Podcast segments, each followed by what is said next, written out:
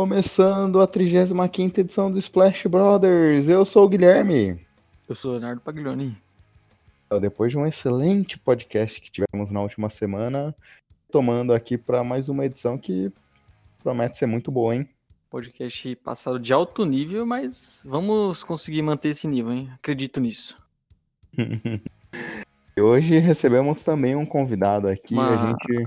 uma outra celebridade, né? Teve até é, participação essa semana, movimentou toda a rede de basquete do Twitter. Me zoou, Thiago, que eu não ia conseguir falar seu nome, seu sobrenome, aliás. Acertei? Ah, é, Thiago Waldhelm, é, é, é, chato de falar mesmo, mas eu sempre me divirto ouvindo, ouvindo as pessoas tentando falar e nos podcasts variados aí. Eu, eu coleciono podcasts e que as pessoas tentaram falar meu sobrenome, é uma, uma diversão. e aí, pra me gente... prevenir aqui, eu só vou no Thiago só. É, então tá valendo, tá, tá bom. Thiago, é, bem, ainda sem querer antecipar a pauta, mas se apresente também para os nossos ouvintes. É, bem, eu sou o Thiago Waldhelm, é, um amante de basquete aí também, e sou professor de inglês e tradutor, e falo baboseira no Twitter também nas horas vagas.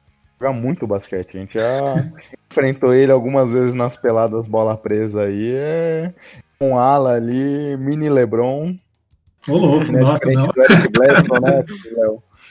não, eu não sei se é porque eu sou muito ruim, mas o, a comparação fica complicada, mas o Thiago é realmente muito bom ali. Sei que o nível da pelada não é o melhor, mas é o nosso Lebron, como você falou. Ô, ô louco. Não. É só, é só, no máximo ali, um, um Tony Allen, talvez, sabe? É, prefiro, prefiro esse tipo de comparação. Eu sou, eu sou um Tony Allen sem a defesa. Eu sou um Tony Allen com o cabelo do varejão. E pronto, é isso aí. É, já você em Cleveland há uns 10 anos atrás faria sucesso, hein?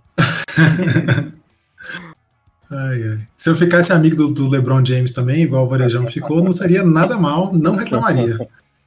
Pensou em entrar no bonde do LeBron ali? Oh. Ia convencer ele para Los Angeles mais cedo. torcedor do Lakers. Sou torcedor do Lakers, sou sofredor do Lakers durante a última década, né? Foi exatamente 10 anos do último título do Lakers. E foi, foi interessante acompanhar toda a movimentação aí durante esses últimos 10 anos. É, e para variar, né, teve, a, além de toda, todos os últimos eventos do, do, de 2020, ainda teve no começo do ano também a morte do Kobe para deixar os torcedores do Lakers mais tristes também. Ano difícil, hein? Vocês, se conseguir vencer o título, quem sabe dar uma amenizada em todo o sofrimento que foi esse ano, né? Mas seria uma história bem bonita aí, com tudo que aconteceu com a morte do Kobe. Se, se o Lakers terminasse com o título essa temporada, Seria uma história interessante, hein? Seria, seria. Então, Thiago, já que seu Lakers é um dos potenciais candidatos, que tudo indica, pelo que o Woj reportou essa semana, os governadores vêm discutindo uma possibilidade de volta para o começo de julho da liga, é que seria a proposta que ganha mais força, seriam os 16 times normalmente que passam para os playoffs, oito de cada conferência, mas as quatro melhores equipes ali na borda para classificação lá do Oeste. um, o que, que você acha do potencial retorno da NBA num futuro próximo, como, se vem, como tem se discutido? Dois, dessa proposta que os governadores vêm discutindo. É, a primeira parte, né? Um respondendo como um ser humano, é, tô meio, acho que como outras pessoas que eu acompanhei também, com quem eu conversei sobre, meio assim, tá, de um certo lado, muito legal que as coisas estão né, com cara de que vão voltar, tem várias propostas, é, mas por outro lado tem também toda, toda a questão moral, ética aí de, de tanto de, de, de, testes que seriam utilizados só para os atletas lá, com outras pessoas precisando de testes por, por conta do Covid. É, então, eu sinceramente estou bem em cima do muro, assim. de, talvez deveria estender mais pro lado, tipo, não, tem que, não tem que pensar nisso agora, mas estou sinceramente bem em cima do muro, assim, de como que eu, é, que, que eu penso a respeito disso, por causa desses dois lados aí.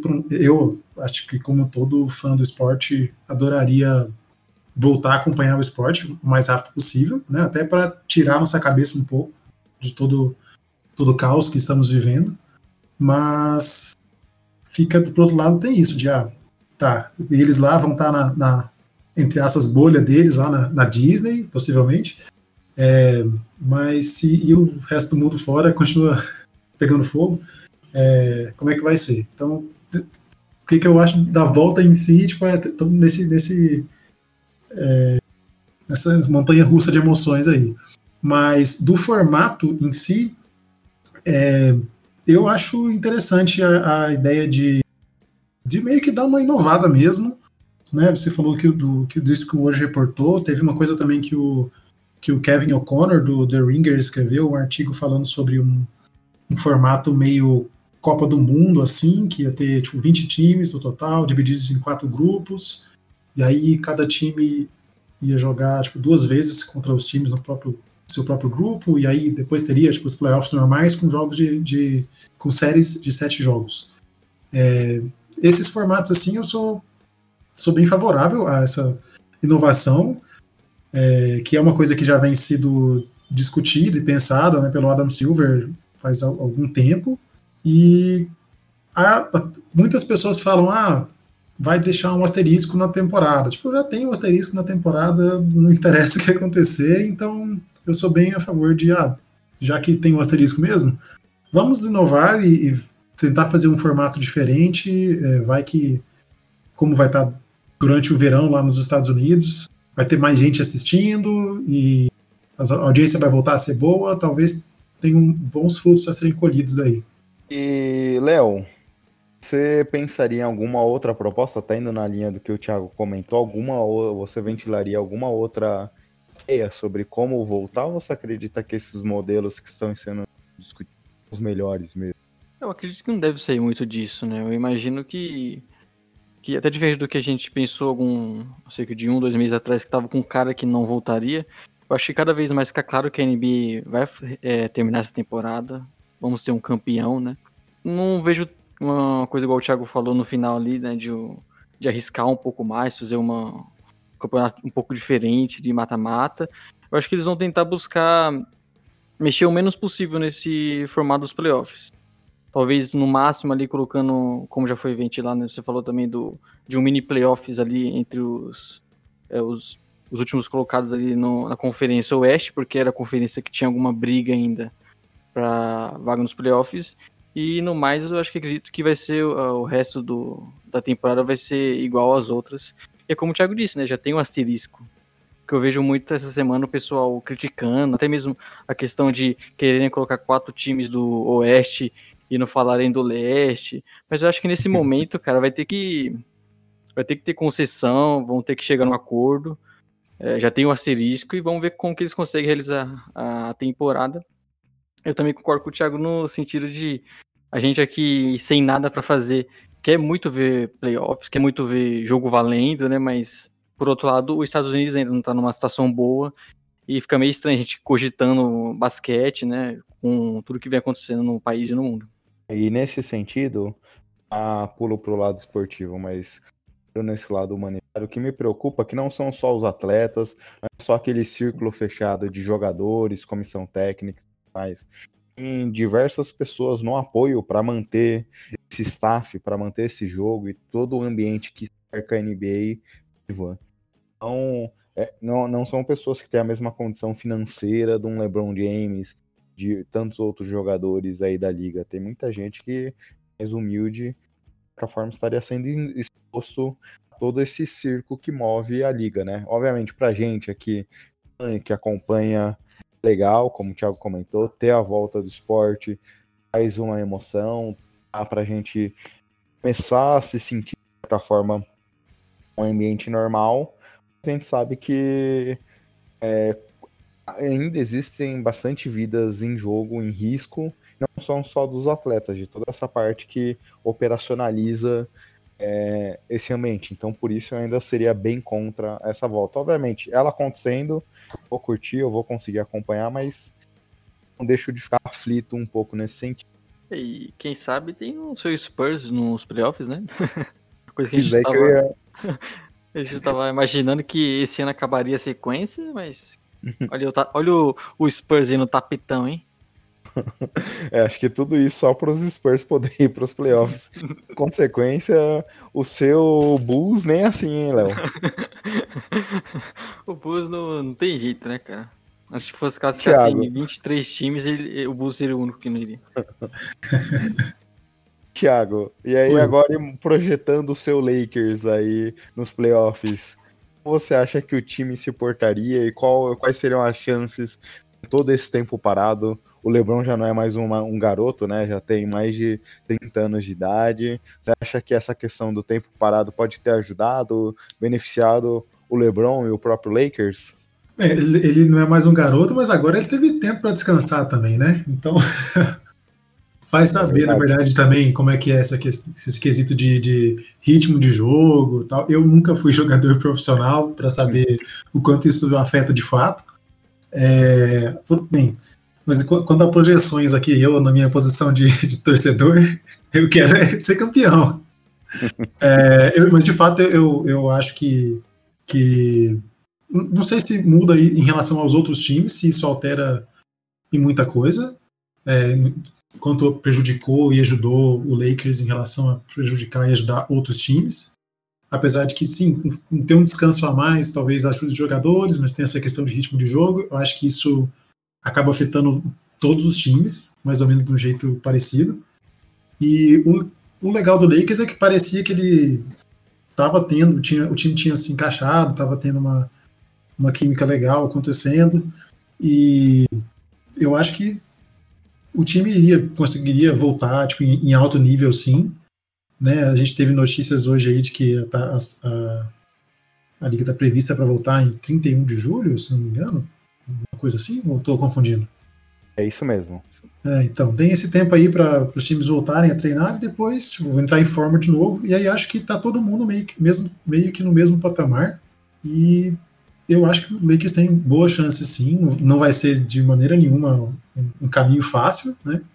Acho que tanto eh, os times que mais podem dar trabalho mesmo são, acho que são os que todo mundo fala, que é Clippers e, e o Bucks.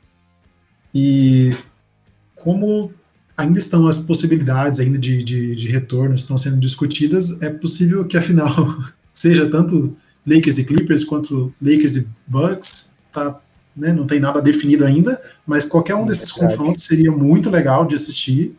E, e é, vou torcer pelo Lakers, mas eu, o Clippers não ganhando, eu tô bem já. Já, tá, já tá ok. Pô, o Clippers não tem nenhum título, velho. E ah, tem, que continuar. Não, tem que continuar assim. É. Por mim tem que continuar assim enquanto não mudar de cidade, entendeu? Já, já teve aqueles torcedores do Clippers que começou o menor de LA, né? Então, aí já mete na ferida. Mas eu Não, torço para que, caso volte, como vai ter todo mundo numa situação estranha, né? Então é possível que role mais zebras, que acabe ficando tudo mais equilibrado. Que apesar de talvez isso acarretar em um, um jogo de um nível menor do que poderia ser, quem sabe tenha jogos de mais emoções, né, mais equilibrados e acaba até gerando um caos na liga. Quem sabe as chances é. do seu Spurs ganhar de novo aí, ó. Uma temporada maluca dessa. Olha, eu não tô tão confiante com isso não, viu? eu, pelo contrário, eu preferia até ficar pro sorteio lá, as escolhas e quem sabe ter um futuro melhor do que disputar mais uma vez nos playoffs e ser eliminado na primeira fase. Difícil. Mas, ó, ó, Guilherme, o Spurs tem experiência em ganhar título com temporada reduzida. É verdade. Então você tá aí, já tá em, tá em é, vantagem aí já. Só tá o... faltando o Tim Duncan e o David Robson só. É, então, né? Falta só, falta só voltar eles dois que resolve o problema. Com a, com a... Tá fácil, tá fácil. É, o, bem, o Tim, Duncan, tá, Duncan tá lá já, inclusive, né? No corpo técnico. O Tim Duncan, então... olha, Tim Duncan tá melhor em forma hoje de assistente que alguns jogadores aí. Porque o, ele ainda continua, parece muito bem. De vez em quando treina lá alguns workouts time e parece ainda tá, de certa forma, bem ainda. Uhum. Muito bom. E, pessoal, é, o assunto dessa semana, Thiago publicou recentemente lá no Twitter dele uma brincadeira que ele fez com alguns amigos, com os irmãos dele, sobre um draft das melhores escolhas gerais de cada posição. É, é, isso mesmo, né, Thiago? Tô conseguindo explicar direitinho? Melhor você deixar para ele, que é o especialista no assunto. É, quer, quer dar um exemplo? Até aquele exemplo que você me deu lá no Twitter? Ah, é, eu vou. Eu não lembro qual é o exemplo que eu te dei. Agora você me pegou que eu não lembro. você estava falando da. Pegou a escolha 4, por exemplo, para citar como é que seria mais ou menos a dinâmica. Ah, tá. É, bem, basicamente, né, o, o, o, nome desse, dessa brincadeira aí, né, não escolhi um nome bom ainda, draft de picks na ordem das melhores picks, você deu um nome bacana aí, que eu, melhor do que eu tinha conseguido falar até então. Mas é basicamente escolher em cada, em cada rodada das escolhas do, do nosso draft aqui agora, nós só vamos escolher pessoas, tipo, na primeira rodada, só jogadores que foram escolhidos na vida real com a primeira pick. Na segunda rodada, só jogadores na segunda pick e, e por aí vai, né? É, e assim é um draft, então se alguém tirou, se alguém escolheu um jogador, os outros não podem escolher aquele mesmo jogador, né? O exemplo que, que eu tinha dado pro, pro Guilherme foi, falei, ah, na, na quarta escolha lá, vamos supor, alguém, o primeiro, primeiro de nós três aqui que tiver a, a, a quarta escolha vai, sei lá, escolhe o Chris Paul. Aí os outros dois jogadores têm outras pessoas para escolherem que foram escolhidos na quarta escolha, menos o Chris Paul. Então vamos supor que depois outra pessoa escolhe o, o Kemp no tombo. Beleza? E aí depois a outra pessoa pode escolher, sei lá, um Rashid Wallace, um Chris Bosh ou um Russell Westbrook. Vai de, do, do, gosto de cada um, de que depois a gente pode ver como que ficam os times e tal. Hum, Mas é, é para brincar mesmo, né? Então, assim, não, não tem basquete acontecendo, a gente pode brincar disso aqui. Eu tenho certeza que vai ser mais divertido do que aquele campeonato de horse que eles fizeram. Que ninguém viu. Que ninguém viu. e aí, até que você está falando, Thiago, aproveitar mandar mais uma pergunta para você. É, você tem algum critério assim para definir suas escolhas? Por exemplo, tem um talento, tem uma grande temporada desse jogador, tem o, o, impacto dele em quadra. Qual o critério que você tem mais ou menos em mente aí para definir as ordens da sua escolha? Olha, é, eu fui meio que mais na base tipo, do, de talento e em alguns casos de, de, afinidade mesmo, assim, porque tem, eu acho que em algumas posições não tem muito não tem muito o que discutir. Claro, as, as, acho que as primeiras picks vai ter mais discussão mesmo, porque, tipo, tá, primeiro escolha do draft, né? O que, o que não falta é gente super talentosa. Mas você chega lá na, sei lá, na vigésima pick, aí é meio que. Quem que você vai escolher? Ah, sei lá, gostei desse cara aqui porque sei lá, o cabelo dele era legal. Entendeu?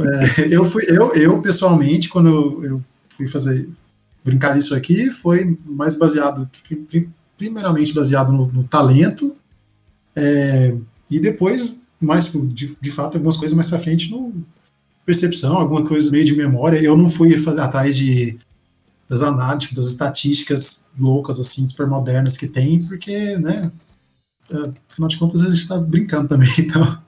Mas tem, mas tem, não tem, as regras é, é que o seu coração mandar. É basicamente como o pessoal faz no draft de verdade, que seu coração mandar. E até nesse sentido, Thiago, eu tava até brincando com o Léo, porque a gente já fez um sorteio aqui na ordem, pode parecer até sacanagem com o nosso convidado, mas o Léo ficou em primeiro, eu em segundo e o Thiago por último. É, eu tava até brincando, eu já fui mais ou menos simulando ali, Thiago, é, quem escolheria em primeiro, em quais as situações. O Léo, por exemplo, nessa escolha 4, ele ama o Chris Paul. Eu até brinco com ele aqui no podcast, que todo podcast ele dá um jeito de colocar o CP3 na pauta. Não tenho certeza que ele escolherá o Chris Paul é, né, nessa opção. Olha spoiler aí, cara. É. Mas é legal que... Mas ele, ele vai ser. É, o Léo vai ser, o, vai ser a primeira pick do, do, da quarta escolha, vai ficar com ele. Então, então é isso aí.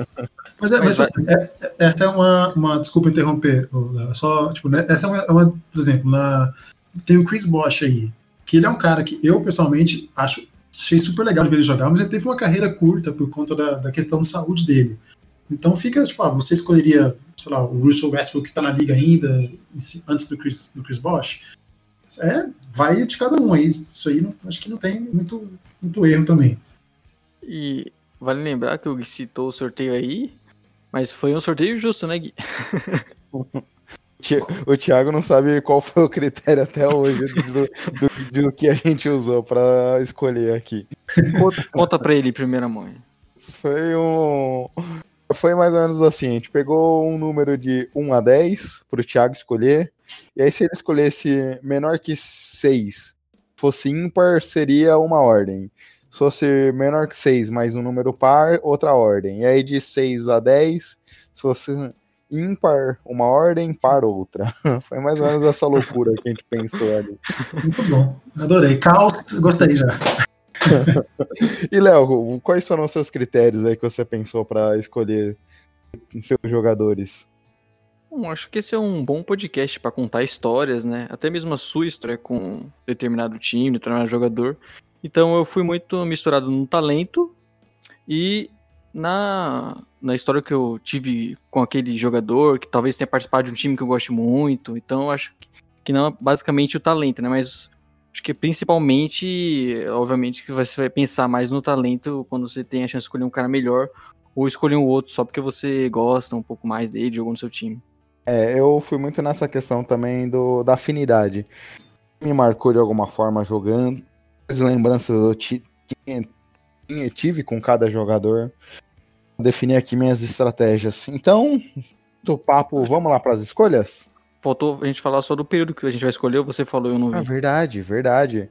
É, o Thiago deu uma ideia pra gente, aí a gente concordou. A partir de 1989, né, Thiago? Por conta de ser o, o último draft, onde é que o pessoal, o primeiro, aliás, que eles definiram do, dois rounds olha, e até 2016, tivemos é, os jogadores ali atuando quatro anos, já assinando seus, seus contratos de então, que a gente já conseguiu ter um visual melhor do que esperar por cada atleta. Isso, exatamente. Só para ter uma, para não ficar bagunça demais também. Olha, o Léo gosta de dar umas roubadas, então não se surpreenderia se surgir um Michael Jordan aí na lista de alguém, viu? não, mas não, não podia, não? Ai, escolheu o Oscar Schmidt lá, lá embaixo. Bem, Léo, eu vou ir registrando aqui as escolhas. Eu gostei da sugestão do Thiago. Depois a gente tenta montar e cada um montar um timinho de cada um, mas eu vou registrando aqui as escolhas para alguém se perder, tudo bem? Beleza. Beleza. Então, você tem a primeira pique geral draft. Eu até tava brincando contigo que eu fiquei feliz de ser o segundo que eu posso, dependendo do que você escolher, é, seguir meu coração sem ser julgado. Bom, para mim, é, quando eu fui montar a minha listinha aqui pra esse jogo, eu pensei, putz, a primeira pick, eu tenho, eu vejo três nomes óbvios, que eu não vou citar os outros dois, né, até pra não estragar. Mas, e aí eu também tava nessa de, putz, pra mim aqui não importa a ordem, tanto faz quem que eu conseguir. Mas como eu, eu tenho essa pressão de ser o, primeiro a uhum. selecionar, eu acho que não tem como ser outro a não ser LeBron James. É isso aí. Eu, mim, se eu tivesse. Pra mim é o grande jogador que eu vi jogar. É o maior talento dessa geração, mesmo que o senhor não concorde, que você é clubista. Mas eu vou com o LeBron James.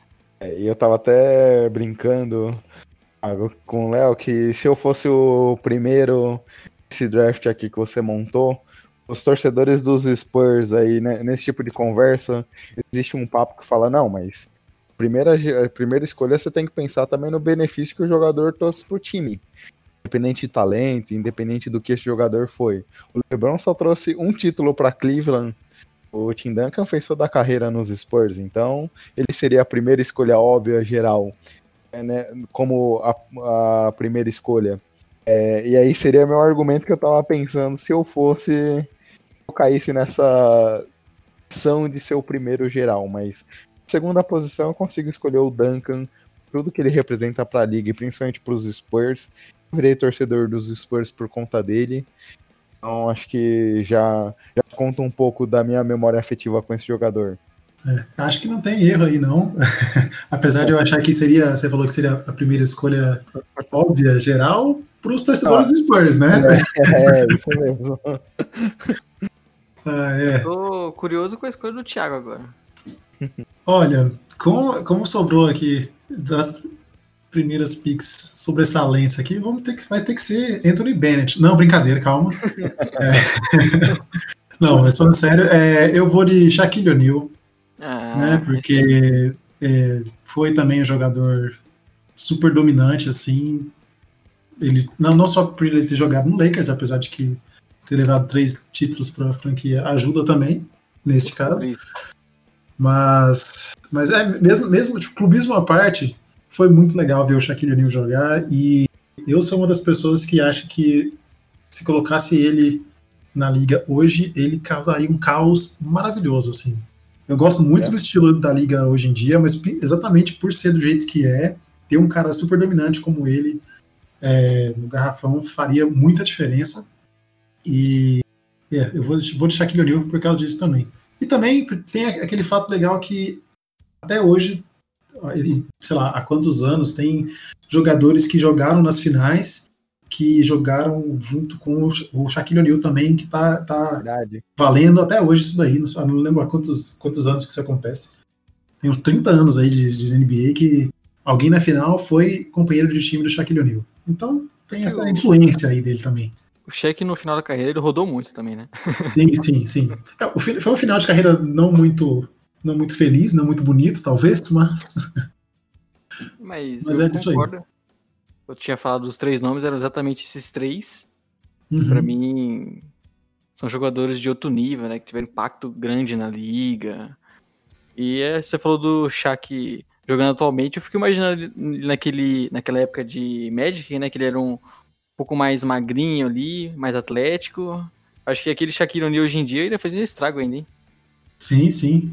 É, seria. Eu acho que aquele cheque dominaria a liga de uma forma é, bem, eu aqui, só para citar o um nome, eu acho que como quarto colocado, eu até talvez estivesse em terceiro, teria bem em dúvida em quem escolher, seria o Alan Iverson. Acho que, principalmente pelo impacto cultural que ele trouxe para a liga, é um nome que eu pensaria bastante em colocar nessa, nessa terceira posição. Vocês têm alguém ali que pensariam também em colocar? É, eu coloquei quatro nomes na minha lista e é exatamente esses quatro aqui. E teve o, o que o Thiago citou, né? O Bennett, que também não podemos.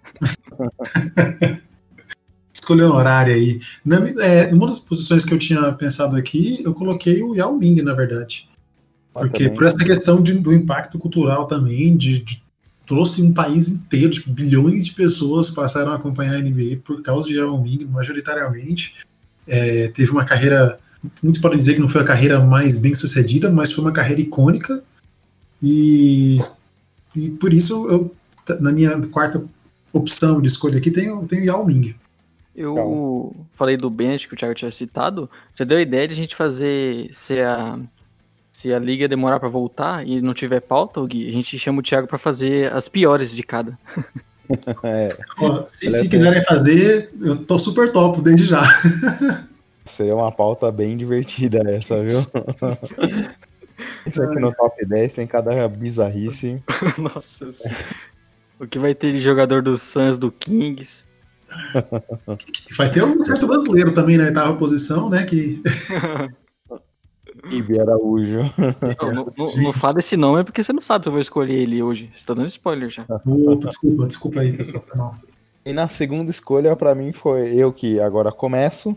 Uhum. Meio, para mim, um nome aqui incontestável que é Kevin Durant é talvez o grande finalizador dessa década, um jogador que consegue pontuar de todos os cantos da quadra, muito é, um cara bem difícil de ser marcado também, tem muito um arsenal gigantesco, consegue fazer diversas coisas em quadra. é minha escolha aqui para o segundo segunda escolha geral. Muito Agora bom. você, Thiago. Olha, eu vou assim.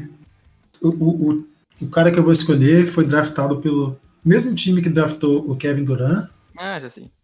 Que é Gary Payton, né? Eu sei que o Michael Jordan riria da minha, da minha escolha.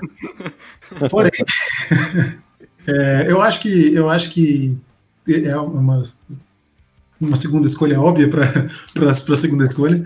É, porque foi, foi um jogador tipo, icônico também. Ele, no final da carreira ele conseguiu também o, o anel dele com no Miami Heat, tá, já não tava, né, não era mais o cara principal da franquia, mas né, tem, até isso tem para contar.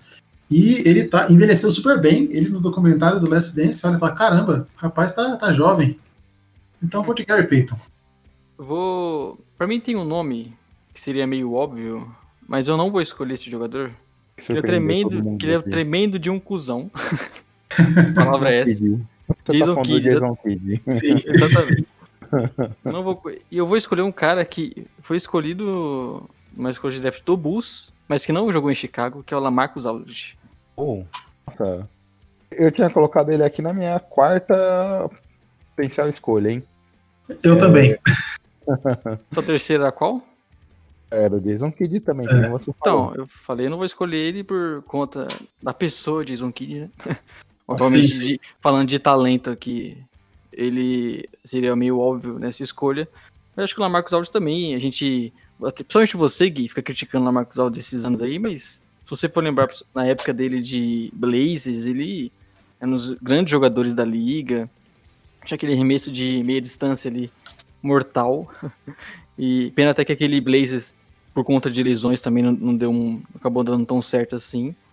Mas ele é um desses bons jogadores escolhido na segunda escolha geral. Não é nem que eu critique ele, é, é um modelo de como os Spurs está estruturado não, não ajuda o jogador, né? Já tem o DeMar DeRozan, que também não tem chute de fora, tem... Bem, não vamos alongar aqui sobre os San Antonio Spurs, ninguém quer ouvir os Spurs aqui, mas eu acho que é, é muito mais uma questão de montagem do time do que do próprio jogador. Ele é um talento inegável e eu acho bem justo colocar ele como um dos três, quatro maiores, um das escolhas do draft. Você tinha alguma outra escolha aí, óbvio? Coloquei o Tyson Chandler aqui no board ali de, de dessas potenciais escolhas. E você, Thiago? Exatamente a mesma coisa. Acho que meu, minha, minhas cinco opções, assim. Eu escolhi mais ou menos eu... para cada posição e eram exatamente as que você falou, Gui. Eu coloquei o Alonso Morning também. Bem, tava aqui no, no lista também. Eu acho que um jogador que pode surpreender, se talvez a gente refizer essa lista daqui uns 5 anos, Brandon Ingram pode começar a entrar no hall de potenciais escolhas. Possível. É, eu, pessoalmente, eu torço muito pro Lonzo Ball dar certo. É, porque eu acho que muito do. Ele não é um jogador perfeito, longe disso, tem muita coisa para melhorar, mas acho que muito do, do, que o pessoal critica dele é por conta do pai dele, que, tipo, na real, não tem nada a ver com uhum. ele. Então, uhum. eu torço muito para ele dar certo. Eu, é, foi, achei, achei que foi uma escolha certa do, do Lakers. É, e eu acho que, que tem, tem potencial ainda assim, para ser um jogador muito bom. É, é muito legal ver jogar assim face dele. Eu gosto muito de pessoas de, de armadores que, que passam bem a bola. É, então foi muito legal dele jogar. Então fica seria uma, uma pista no horário aí de segunda colocação. Aproveitando a menção, se a gente olhar o passado recente do Lakers, Thiago, o Lakers teve muita escolha aqui na segunda rodada, além do Lonzo, do Ingram, que a gente comentou, do Angelo Russell também. Você, uhum. como muitos dos torcedores brasileiros do Lakers, um crush gigantesco por esse New Orleans Pelicans, por ser um jardim de infância do Angelino. É, o Lakers 2.0 ali. É, sim, e assim, se juntou né, o, o, núcleo jovem do Lakers ali com o Zion. Então não tem como não gostar do Pelicans, sabe? Tipo, não tem como. De fato, é um time bem divertido. É, Tiagão, terceira escolha agora, quem começa é você. É, então, e aí eu fico com, né, fico uma posição delicada aqui, controversa, porque eu acho que as melhores escolhas aqui são, são controversas. Aí tem a questão de. Eu, eu vou falar quem eu vou escolher, depois eu. Por quê? Eu vou de James Harden, porque ele é. Apesar de eu não particularmente não gostar do.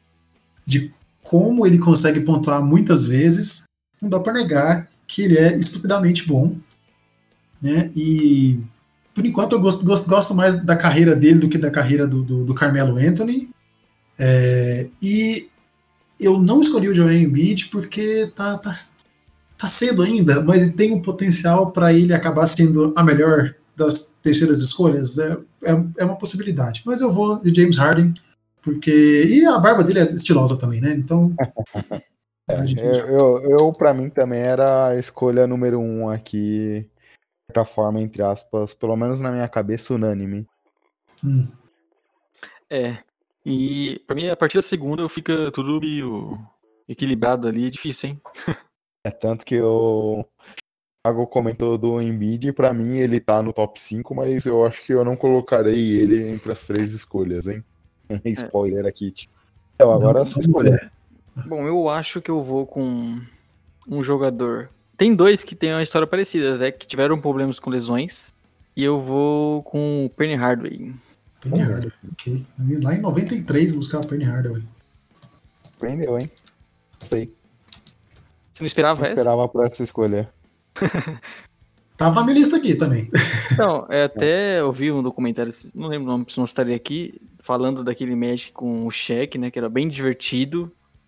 E uh, com o Penny Harder, acho que era um, um jogador muito atlético, que era muito encantador de ver jogar. Óbvio que se você for olhar depois da carreira dele como um todo, não teve longevidade, teve muitas lesões. Depois do Magic ele não teve praticamente nenhum destaque. Então não é a carreira como a do Harden, por exemplo, que já vem, sabe, há muitos anos carregando é, o Rockets com muitas estatísticas. Mas como a gente tá por gosto também, eu acho que eu vou com. Acho não, já escolhi ele. Eu gosto do jogador. É... Bem, agora voltou para mim, né? Isso. Eu... Aqui eu vou escolher, já que não, não, não era o que eu imaginava que sobraria para mim. Não tem como deixar o Carmelo Anthony.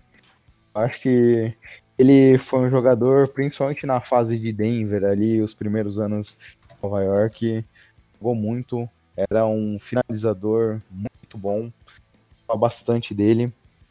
É, não envelheceu tão bem, talvez o, como a liga caminhou, não foi o melhor formato para ele, mas é, é, inegável que nos anos 2000 ele foi um talento gigantesco.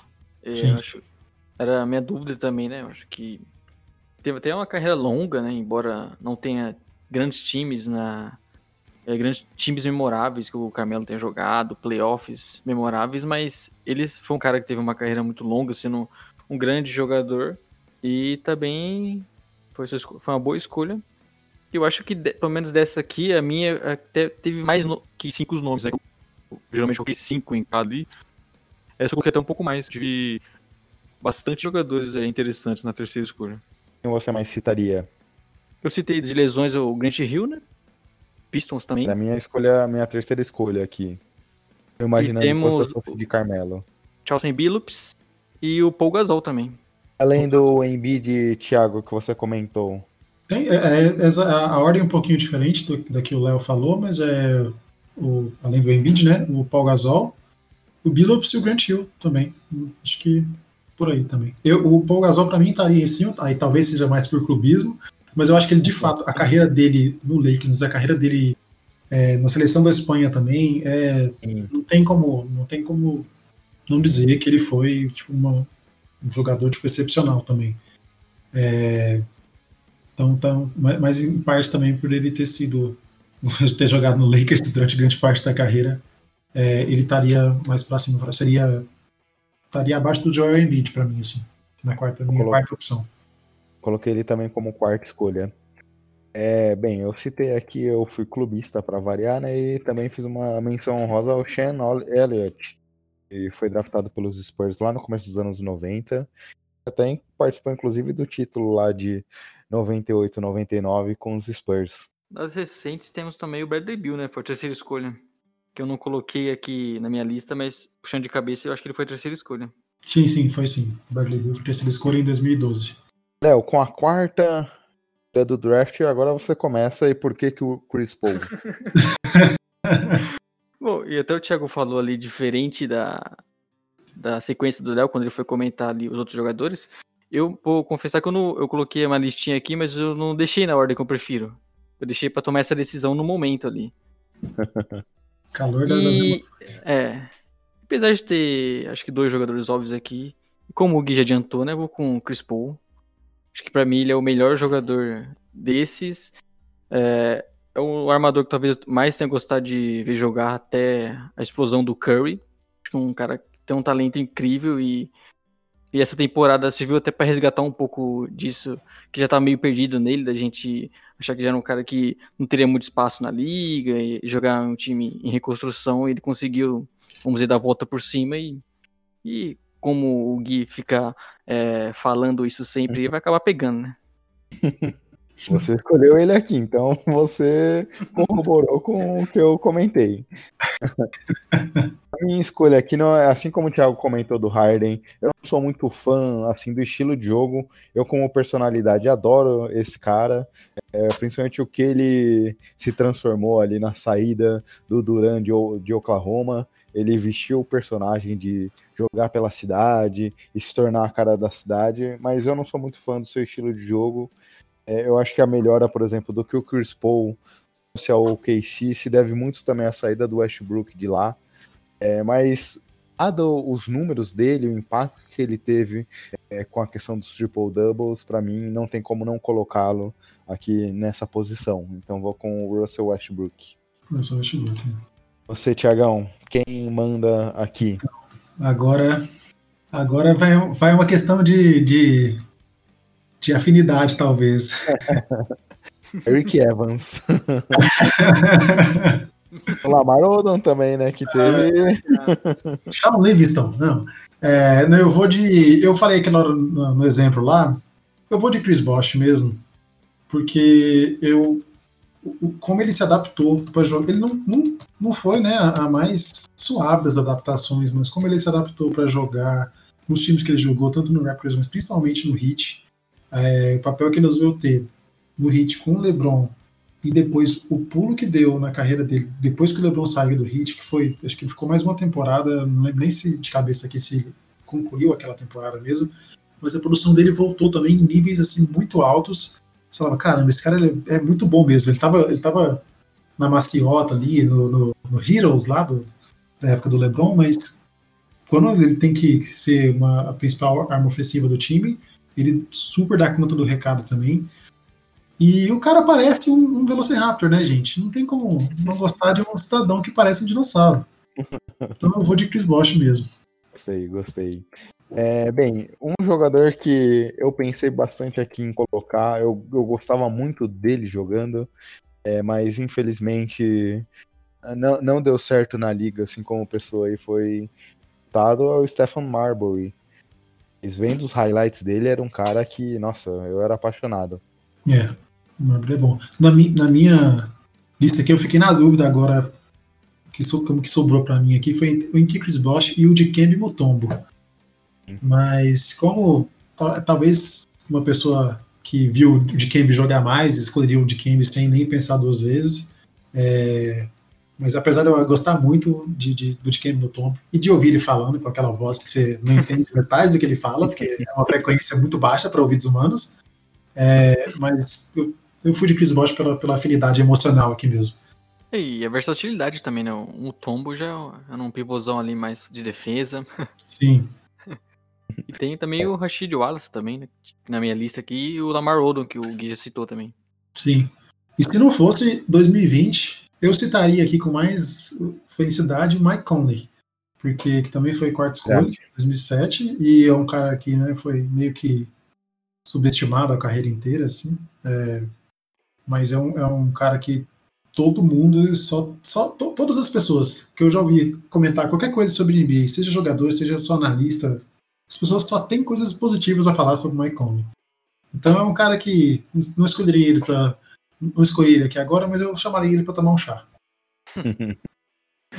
boa, boa. E agora eu com a quinta escolha. Ah, fiquei triste você ter a quinta escolha nessa.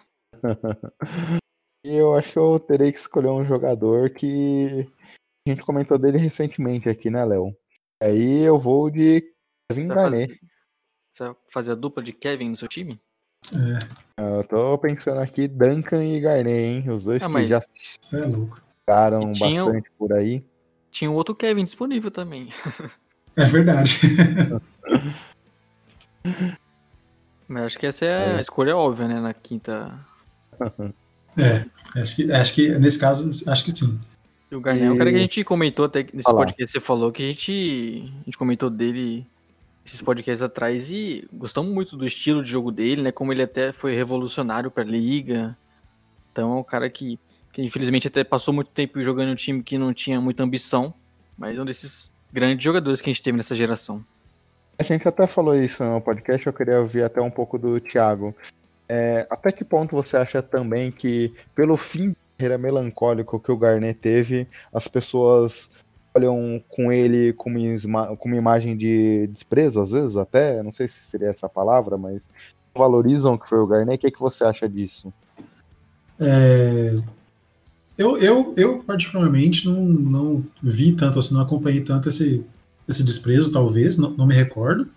Mas eu acho que se as pessoas estão pensando desse jeito, elas têm que voltar e assistir, assistir uns vídeos antigos, né? Procurar saber um pouco mais sobre Kevin Garnett, porque não é à toa que, que tantos jogadores assim é, olham para ele com falam, nossa, esse cara foi, né? O que ele fez foi, foi espetacular. E, também acho que é um dos jogadores também que meio que caso que a, a liga não estava meio que preparada para ele quando ele chega, porque ele é acho que talvez se ele chegasse se ele chegasse na liga hoje ele ia ser sei lá uma versão do, do Kevin Durant só que com uma defesa ainda mais mais pilhada, assim, porque ele era muito, muito atlético, tava, ele jovem né, no Wolves, e eu tenho memórias amargas dele no Celtics.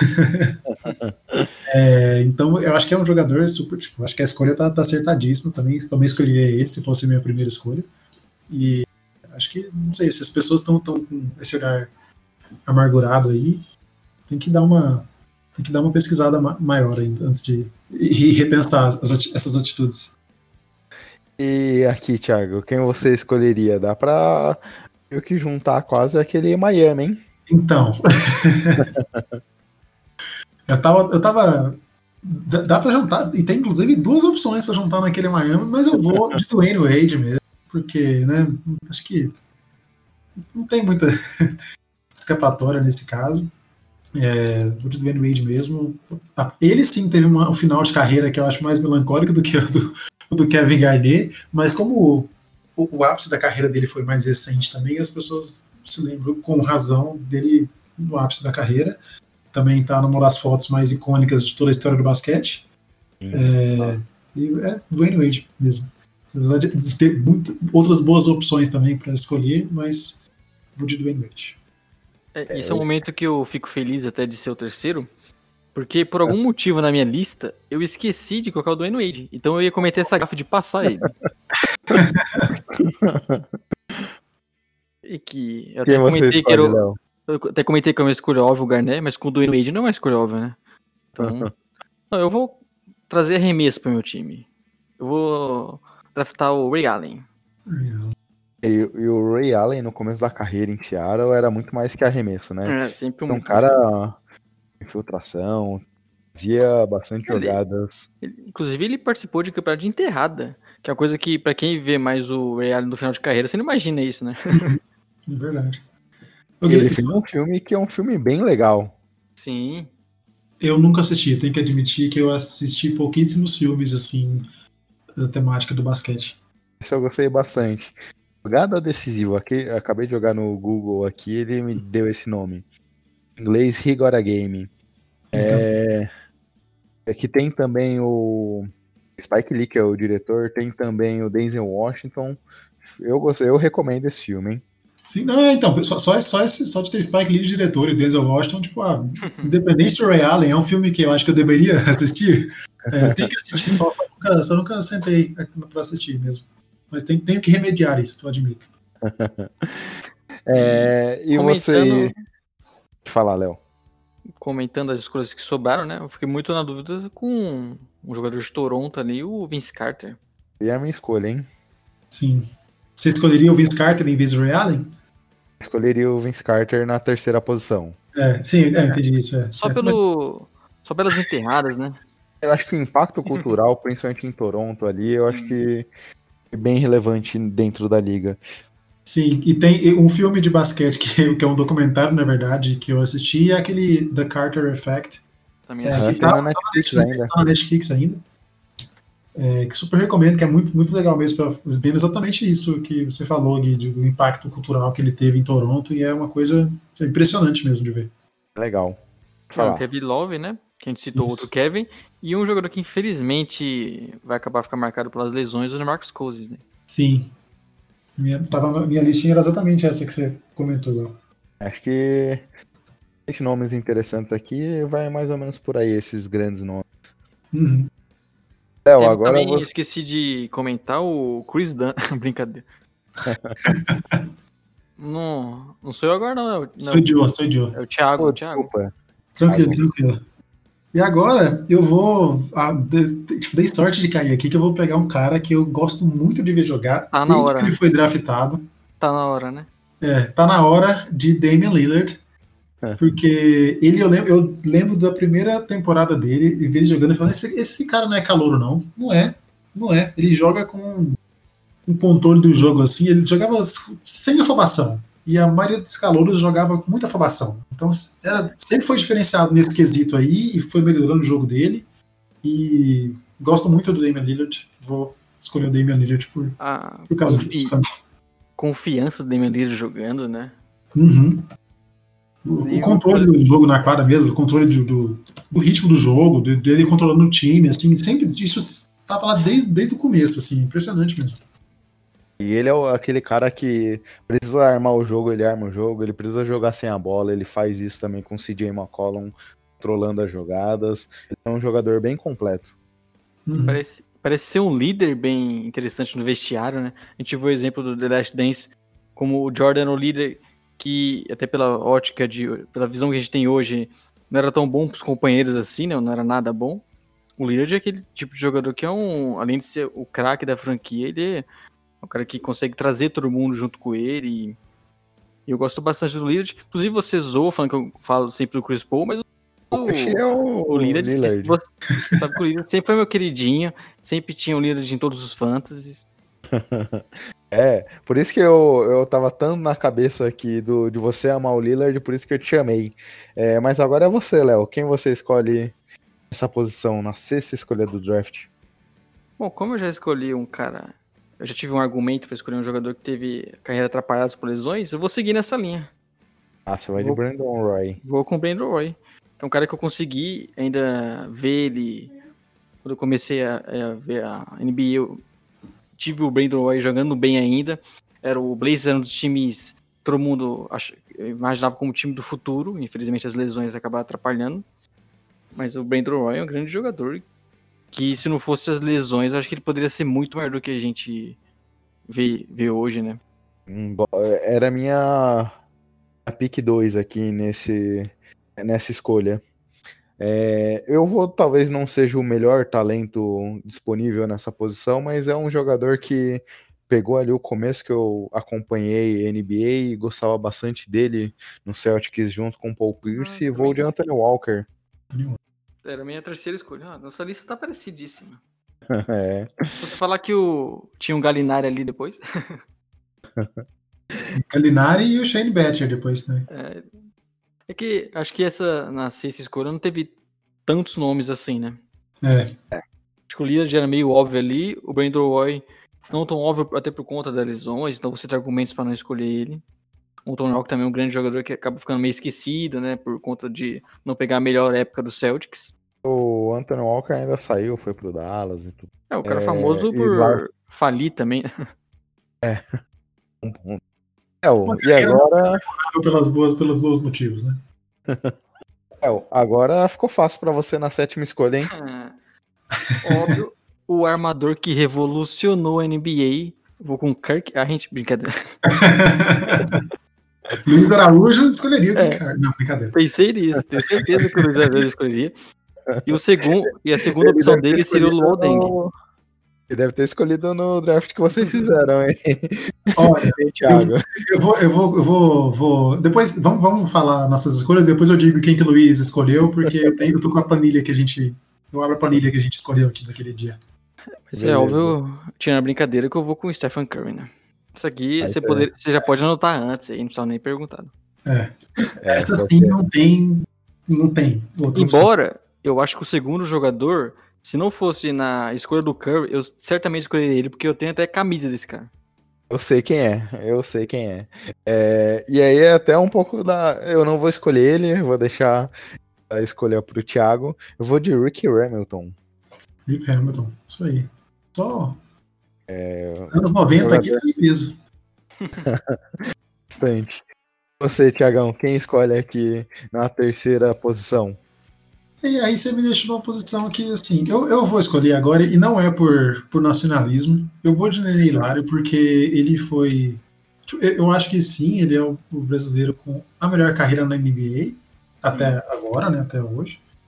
É, e, mas eu acho que de fato a carreira dele foi muito boa. Ele é um cara que foi muito. Os vestiários gostavam dele, os companheiros do time gostavam dele. Ele teve que mudar o corpo dele para jogar, que conforme pediram, mas eu vejo ele, tipo, o Nenê, tipo, em Denver, porque ele era muito atlético, era um atleticismo assim, você pensava, nossa, se fosse, se ele tivesse, é outro cara que eu acho que se tivesse entrado na liga agora, ele teria ficado mais com um físico parecido com o que ele tinha quando ele era mais jovem, menos um monstrão, pivôzão, é, e um cara super atlético, ele seria um jogador da posição 4 ali, tipo, muito, muito bom mesmo, e eu vou com ele por causa disso também muito inteligente, né? Sim, um jogador muito inteligente. Quadras, né? É, na quadra, exatamente.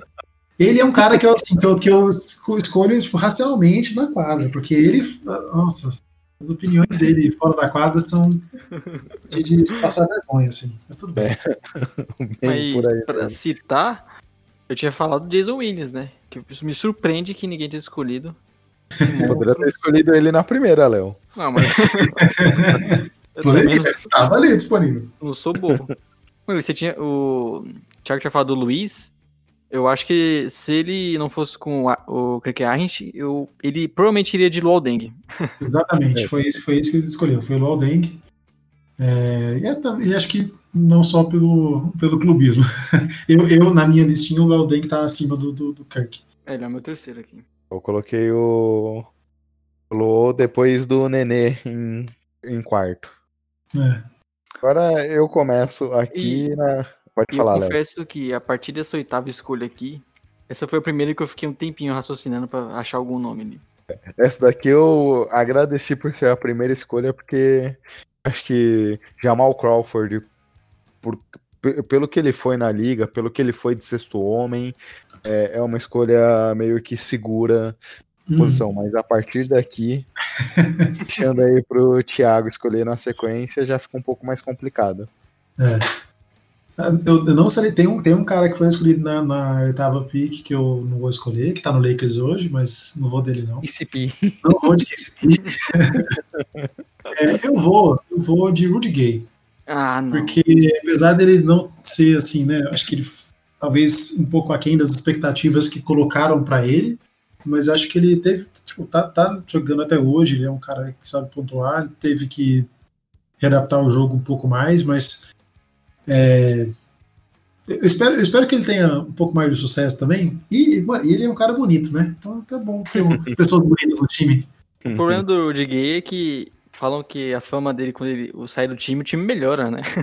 É, então. Mas o bom é isso, é que eu posso tentar, não deu é. certo, eu mando ele embora, o time vai melhorar automaticamente. Não, você pode contratar ele no dia seguinte demitir. Né? é isso. Mas... que eu dispersar nessa zica, então. Tô só esperando o contrato do Rudiger acabar. O problema é que o front office renovou por 15 milhões aí esse contrato. Eu fico na posição difícil agora porque eu só tenho três nomes na minha lista. E você já escolheu os dois primeiro. Eu vou justamente com o cara que eu não queria pegar. Inclusive é armador, que eu já, tenho, já peguei um monte ali, que é o André Miller. André Miller. Era minha, eram os meus três nomes aqui da oitava escolha. Aqui também. André Miller. Essa, apesar de ser uma escolha alta, né? Temos um, um histórico não tão bom aqui. Sim, tem, tem outras escolhas mais pra frente que tem pessoas muito melhores para ser escolhidas lá. É, a própria é... nona escolha próxima tem muito. Tem sim, sim. nomes interessantes. É, o, Outros, um outro nome que tava, tipo, o KCP tava aqui na listinha, mas assim, ele tá em quinta e em quarta e eu tenho o Channing Fry pra mim. Que é. Mas Uma também assim, sequência. assim. É, porque. Meio que por falta de opção melhor mesmo. é o que sobrou, né? É o que sobrou. Em compensação, a nona escolha eu tenho uns 10 nomes. Sim, eu vou, vou começar a nona escolha aqui então, que sou eu novamente. E para mim, não tem outra possibilidade também. Tem que ser Dirk Nowitzki. Porque, gente, Dirk Nowitzki, né? Não precisa apresentar Dirk Nowitzki. Se, não precisa, se você não sabe quem é Dirk Nowitzki ainda, procure, procure o YouTube do Dirk Nowitzki. Tem filme do Dirk Nowitzki. Tem vários videozinhos dele no Dallas sendo absolutamente ridículo, com peruca, cantando e várias fotos dele saindo do, do ginásio com, com, ou chegando no ginásio com bandeja de comida que ele levava comida de casa. E é Dirk Nowitzki, um dos melhores jogadores aí de todos os tempos. Que é uma escolha óbvia aqui, não tem nem o que é. falar. É o, eu, tenho, você escolhe. Eu tenho três escolhas, não digo óbvias aqui, mas até por não ter pegado muitos jogadores dessa posição aqui, e por mais que a gente não queira fazer um time mesmo, né? São 30 escolhas. Mas acho legal. Eu vou com a Mari Stoudemire. Nosso grande Amari. Surpreendeu? É que se eu tivesse pegado o Vince Carter, eu teria pegado outro jogador para reeditar uma dupla. É, eu vou justamente nele, eu vou de Trace McGrady. Exato. Que inclusive seria um argumento que eu peguei. Vários jogadores tiveram um histórico de lesão, né? É verdade. O T-Mac e o Scarder são primos, né? São. Parentesco distante aí, mas são primos. Acho curioso que o T-Mac e o, e o Vince Carter são primos, mas o, sei lá, o Moses Malone e o Mike Malone não. É, curiosidade interessante, né? curiosidade absolutamente aleatória e irrelevante, mas assim. E eu tenho uma outra curiosidade nessa nona escolha, mas antes você pode fazer a SUG. É, eu fiz o T-Mac. Ah, você já falou, eu tô. É. é que temos nessa tava escolha uma opção como Joaquim Noah, certo? Que é em 2007. E uhum. temos em 2014 um outro Noah, que é o Noah Volen. Fica a curiosidade pra vocês aí. Olha, isso aí. Nenhum dos dois nomes tá na minha lista, então eu não sabia essa curiosidade, mas gostei. Não, o, joga... o Noah tá na minha lista até por clubismo, né? E porque você gosta de jogadores lesionados. um bom ponto. É, na minha lista tem o André Godala também. E o Sean Marion. Eu coloquei o Gordon Hill, de Kimball Walker. Uhum. É, eu coloquei o Sean Marion aqui. Eu achei que o, o T-Mac era o segundo essa posição para mim. Eu já tava dando aqui para draftar o Sean Marion. Mas também tinha o André Godala na quarta posição. É. Muitas escolhas. Muitas escolhas de fato. Léo. Décima. Mim, bom, eu diria que pra mim também é óbvio aqui. O primeiro nome eu já sei qual vai ser. Paul Pierce?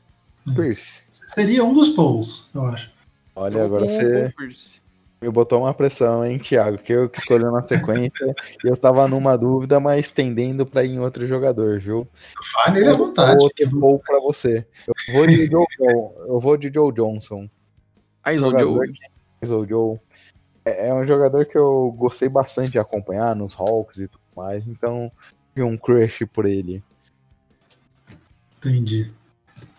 É, eu, eu, sobrou para mim aqui e eu não tenho não. como deixar passar. Fala, você fala. Não, você, não, você não vai com o André Bynum, não, né? Cara, eu vou de Ed Jones, não, brincadeira. Eu vou. eu vou de Paul George porque por, assim, ele é um jogador que, obviamente, é uma super estrela também, mas os embates dele com o LeBron James naquele Pacers foram divertidíssimos de assistir. Eu estava torcendo na época, eu estava torcendo pro Pacers. É, assim como acho que metade da, do planeta. Naquela época o LeBron não era a pessoa mais, mais amada. É, foi muito divertido, foi muito legal. E ver a, tipo, a lesão dele foi, tipo, de certa tipo, devastadora na hora. Você pensa, putz, né, acabou a carreira do cara, mas ver ele dando a volta por cima foi magnífico. E uma breve anedota aqui: eu fui voluntário na, nas Olimpíadas do Rio e uma das poucas coisas que eu queria de fato era conseguir falar pro Paul George que tipo, foi muito bom ver ele voltar a jogar basquete. E no final, no último dia, depois do último. Eu estava de voluntário na arena do basquete, e no último dia, do, depois do jogo da medalha do campeonato, os Estados Unidos campeão e tal, aí depois de cada jogo, dois jogadores eram escolhidos para fazer o teste do, do antidoping. E eu fui acompanhar esses jogadores, e o primeiro foi o DeAndre Jordan, e o segundo foi o Paul George. Então, assim, quando eu tava acabando as Olimpíadas, tipo, para mim, eu ia voltar mesmo no dia seguinte para voltar para São Paulo, eu consegui falar pro Paul George, assim, tipo, como voluntário a gente não pode ficar, tipo, tietando jogadores, eu tive que me segurar muito para não tietar muito.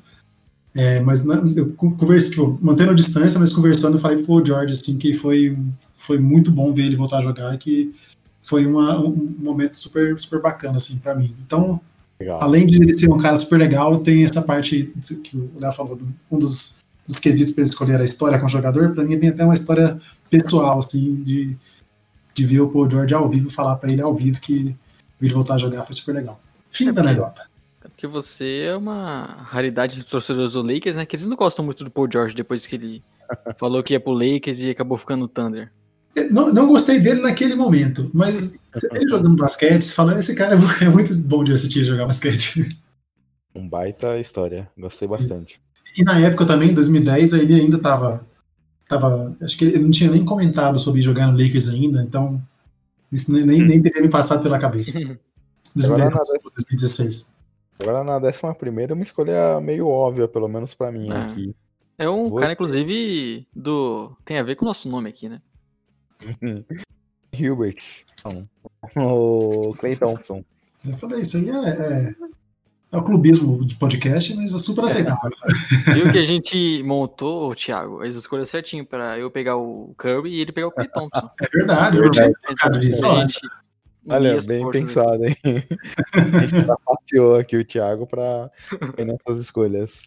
Você, Thiagão, quem escolhe aqui? Olha, ele não tem, ele não tá no nome de, de Splash Brothers, mas é outro cara também que é famoso por arremessar de fora e que tem um aproveitamento bom. Hum, é o cara Lakers. Oi? Multicampeão no Lakers? Não foi multicampeão no Lakers esse rapaz. Ele não foi campeão ainda. Porém, ele ainda não perdeu nenhum playoff na carreira, que é J.J. Redick. Achei que eu seria contra o jogador. Você achou... da escolha. Quem que você achou que eu fosse? White Horry. Eu também achei isso. Ah, é. Mas ele tá na minha lista, mas eu, sei lá, eu, eu gosto mais do J.J. Redick. Eu vejo ele jogar, tipo, como ele é um cara tipo, mais baixo, mas que conseguiu sempre ter um, um papel bem definido é, e faz isso muito bem. E tem um podcast legal também, então vários pontos positivos aí. Mas o Robert Hart tá, tá, na minha, tá na minha, na minha escolha, mas eu também tentei ser, ser menos clubista. Bom, eu vou com um cara bem atual, Gui. É, eu vou com o Domantas Sabonis. Prendeu, viu? É, tá, foi exatamente a ordem, a, a minha ordemzinha aqui era exatamente essa. Minha ordem foi toda, porque eu tinha colocado Nick Anderson em segundo, Robert Horry em terceiro. Eu fui com o Horry ali também, só que na, na dúvida eu fui com o Sabonis. Mas eu, eu tinha deixa... o Redick também no, na quarta escolha. Deixei o Redick na quarta escolha. O Sabonis na quinta. Gosto, gosto dos nomes. É que o meu time tá muito velho, né? Tem que ter jogadores mais jovens. e agora, a gente falou lá atrás na oitava escolha que era bem difícil. Essa na décima segunda você começando, hein, Thiago? É, então. Essa aqui é meio que. Você tem que. Acho que é, vai muito de, de afinidade mesmo, porque. o nome mais legal. É, exatamente. O bigode mais legal, esse tipo de coisa. E eu vou aqui.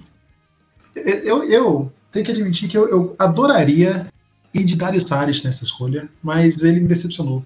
Uhum. Então eu vou de Steven Adams, que é um cara que eu acho que tipo, é role player, sim, tipo, não é uma super estrela, mas é um role player, sabe fazer, tipo, faz bem o que sabe o que ele faz, tipo, sabe o papel dele na quadra, faz aquilo bem, parece ser um cara bacana também. É, então eu vou de Steven Adams por todos esses motivos e também porque é meio que acho que vai pela afinidade e, nesse quesito aqui eu vou Steven Adams por causa disso também. O Adams era a minha primeira escolha também e depois dele fica bem difícil. Mas eu vou aproveitar, já que é uma escolha que não tem tantas opções, e ser um pouco clubista, né? Vocês já foram, eu vou com Tadeusz Young. Tad Young é, tem aquele meme que eu adoro dos jogadores que tem é, uma certa pontuação lá na, na carreira. Ah. Tem Michael Jordan, Tad Young, Magic Johnson, e aí tem ele lá infiltrado. Sim, ah, é. Essas estatísticas avançadas que você consegue fazer uma seleção muito específica e achar com o Mount Rushmore e o jogador aleatório. Doideira. É, aqui, muito por uma questão como o Thiago comentou de afinidade, eu vou de Nick Collison, tô pra Seattle e tudo mais, também pro OKC, então, só por, esses, por essas questões. É, ele tá, tá na minha lista também, o Nick Collison. O Tevez Young também tava. Bom, e sou eu agora, não é? é infelizmente, essa é a ah. pick que eu adoraria que tivesse caído pra mim, mas fazer o quê? Então, eu fico muito feliz de poder escolher Zé Lavine, brincadeira. o cara escolhe LeBron James, Kobe Bryant. É Kobe Bryant é minha escolha. E fica claro que foi o Gui que sorteou, que eu não tive nenhuma influência nesse sorteio aí. Muito menos eu, né? Obviamente. Mas... Não tem muito o que falar, né? É. Pode, ficar, pode ficar triste aí, Thiago. Eu, eu, posso escolher a Didi Bryant quando for minha vez? Aqui eu vou. Acho que o Thiago já comentou até lá atrás, eu sou meio anos 2000, né? Então eu vou de Richard Jefferson, que Sim. principalmente naqueles Nets lá no começo dos anos, que enfrentou os meus Spurs numa final. Era um cara que eu gostava bastante de acompanhar. Richard Jefferson, né? Beleza. Sobra pra mim então, eu vou com um cara que o Kobe Bryant deu um par de tênis para ele assinado e que ele usou para marcar 70 pontos uma vez na vida, que é o Devin Booker, que eu não acho que ele é um cara que é só jogador bom em time ruim. Ele tá num time ruim, sim, mas eu acho que se, se montarem um time melhor ao, ao redor dele, ele é capaz de, de levar o time é, para mais longe mesmo. Só que ele, por enquanto, não teve ajuda e assim Poderia estar jogando ao lado de Luca Doncic hoje? Poderia. Mas, né? Inclusive, eu acho que o Booker funcionaria até melhor com um time bom ao lado dele, porque ele joga sem a bola, ele joga com a bola, ele consegue fazer o catch and shoot, ele consegue infiltrar, ele consegue criar jogadas, é um cara bem completo. Só não gosta de jogar para a seleção, mas tem, tem outros jogadores que também não gostam. E você falou que seria melhor para ele jogar em um time bom, então é longe de Phoenix, né? É, tem que, tem que, eu acho que ele vai ser melhor, que vai ser melhor para a carreira dele quando ele conseguir sair de lá. E eu coloquei também o Jalen Rose, seria é. a minha quarta opção. É, a minha Tinha também. E um, só para registrar, né, o Zé Clavini, que obviamente eu não pegaria em hipótese alguma, mas jogou no Bulls, né? Então, então vale a menção. é. Foi foi campeão de, de enterrada duas vezes, né? Mas uma vez foi, foi roubada. É, bem roubada. o Aaron Gordon sofre, né, com esses Nossa. roubos. Coitado. Thiago, aqui no nosso podcast, no Semana das Estrelas, a gente fez uma brincadeira que, como era na época do carnaval, hum. quem, quem, perdesse as nossas apostas aqui nas, na Semana das Estrelas teria que cantar uma marchinha no programa seguinte. E o Léo nos abrilhantou com uma pequena palhinha. Mas aqui. fique claro que esse roubo no Aaron Gordo inverteu o resultado que era pra mim ter ganhado. É pra é, eu ter eu... ganhado essa, essa brincadeira aí, mas infelizmente a NBA, o Gui mexeu seus pauzinhos e fez o, o Aaron Gordo perder. A gente tava empatado em tudo. Aí o que decidiu a votação foi eu ter escolhido o Derrick Jones Jr. e ele o Aaron Gordon enterrada. Entendi, entendi. É, é bom ser influente, né? Guilherme tá de parabéns. É que na 14 escolha, não é um Kobe Bryant, é, eu vou de Tim Hardaway, o pai. É, seria minha escolha também. Tim Hardaway, tá lá. E você, acho Thiago? É acho que é a primeira escolha que tivemos aqui de antes de, dos anos 90, né? Ele foi de 89. O primeiro jogador escolhido que foi o draft de 89. Acho que. E, é. e, e você acha que que o filho é melhor que ele, Gui. É, o filho não tá na minha relação, viu, Léo? o pai tá. Não sei Mas se o... você responde. Mas o Knicks, ele deve achar, né? Porque deram 70 milhões pro cara. É, o Knicks acha um monte de coisa que ninguém mais da liga acha. É, então. o Knicks só serve de parâmetro para coisas que não se deve fazer. atualmente, atualmente. É, com a minha escolha aqui, eu vou de Peixe Stojakovic. Ah, triste. Também, porque, porque o nome dele aqui acho que é Pedrag Stojakovic, não sei pronunciar isso aqui corretamente, mas é Peixe, tá bom, Peixe. Deixa ficar bom. Bem, Veja. o Léo escolheu o Kobe Bryant na escolha anterior, a partir desses dois nomes fica difícil aqui, hein, Léo? É, não sobrou nada, né, cara? Na minha listinha aqui tem Troy Murphy, que eu vi pouquíssimo, e também não foi nada demais. Até por conta disso, eu vou de um jogador mais atual também, o TJ Warren. Que eu já peguei os Sabones, né, que tá no Pacers também. Na minha listinha aqui tem, tem um dos irmãos Morris. Bem. E também tinha o TJ Warren também. Ok, o Ronnie Brewer também, mas que as escolhas não eram nada fáceis. Thiago, agora você pode ter a chance aí de escolher também um Mega All-Star, né? Tem então, alguns aí para você. É, eu queria, eu queria tirar esse momento e falar, gente, estamos na 15 escolha e a lista é maravilhosa. Não tem erro aqui nessa lista. Assim, entre três pessoas escolhendo, não, não tem como errar. E aí é aquela questão de agora, tá? Eu vou agora mais pela parte histórica, vamos pela coisa mais atual. Eu, eu vou pela coisa mais atual e eu acho impressionante deixar, deixar o clubismo de lado e vou escolher o Kawhi Leonard. Uh. Você falou que ia mais na questão atual, achei que você iria em outro jogador, hein? Que vai ser o meu, já adianta. É, eu sei, mas assim, eu, eu, eu, sei quem que vai ser, mas eu vou falar nomes aqui, que vai ser o Yannis, gente. Vai ser o Yannis. Eu, eu tava entre Yannis e Kawhi, mas eu, eu vou de Kawhi, porque eu, já foi, a, até agora, até hoje, já foi campeão, tipo, duas vezes, e foi de maneiras distintas ele também. É, a evolução dele como jogador é muito bacana também. Não que a do Yannis não seja. Eu, de certa maneira, assim, eu, eu acho muito mais legal ver o Yannis dominando o jogo do que o Kawhi Leonard dominando o jogo, mas não, não, não, tem muito erro. E quem sabe não fica aqui uma, né, uma coisa aí. Quem sabe, quem sabe um dia, se Kawhi Leonard aprenda português e ouça esse podcast, ele não decide pro Lakers. Kawhi, venha pro Lakers. E a minha aqui é uma escolha que tem um, pelo menos três nomes incontestáveis, mas eu iria também de Kawhi em primeiro aqui. É, e o curioso do Kawhi, que, como você comentou, Thiago, viu ele duas vezes sendo campeão, as duas sendo MVP das finais. A primeira, talvez, é, muito por conta do lado defensivo do defensivo, mas eu ainda acredito que o Kawhi tem muito a evoluir. Talvez ele não tenha chegado no topo da sua carreira o que, é, o que é assustador de pensar, na verdade. Você é. chegou no topo ainda, tipo, meu Deus, o que, que, que vai acontecer? E, e o Kawhi tem esse tamanho e você não tem, tipo, uma grande temporada regular dele, né? Isso. Porque tá sempre. Teve questão de lesão no Spurs. Uh, até mesmo na, na época de Spurs, ele foi um jogador que foi evoluindo aos poucos. E aí no, no, controlou minutos. É, e no Raptors ele também teve questão de controlar minutos e não jogar todos os jogos. E agora no Clippers também é a mesma coisa. Então ele é um cara que tem esse tamanho todo, muito por conta de playoffs e finais. Mas a gente não vê sempre numa temporada regular, por exemplo, sendo citado para MVP. Que com certeza é. tem muito que teria talento para isso. Né? Sim, é. acho que o que, o que digamos, impede o caso dele de ser MVP é só a regularidade na, na temporada regular mesmo, né? Porque talento em quadra sobra com tranquilidade.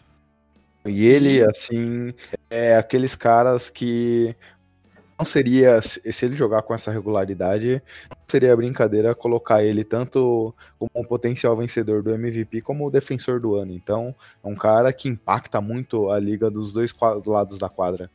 Sim. Com certeza. E agora, eu falei, né? O Yannis Antetokounmpo é minha escolha. Também não...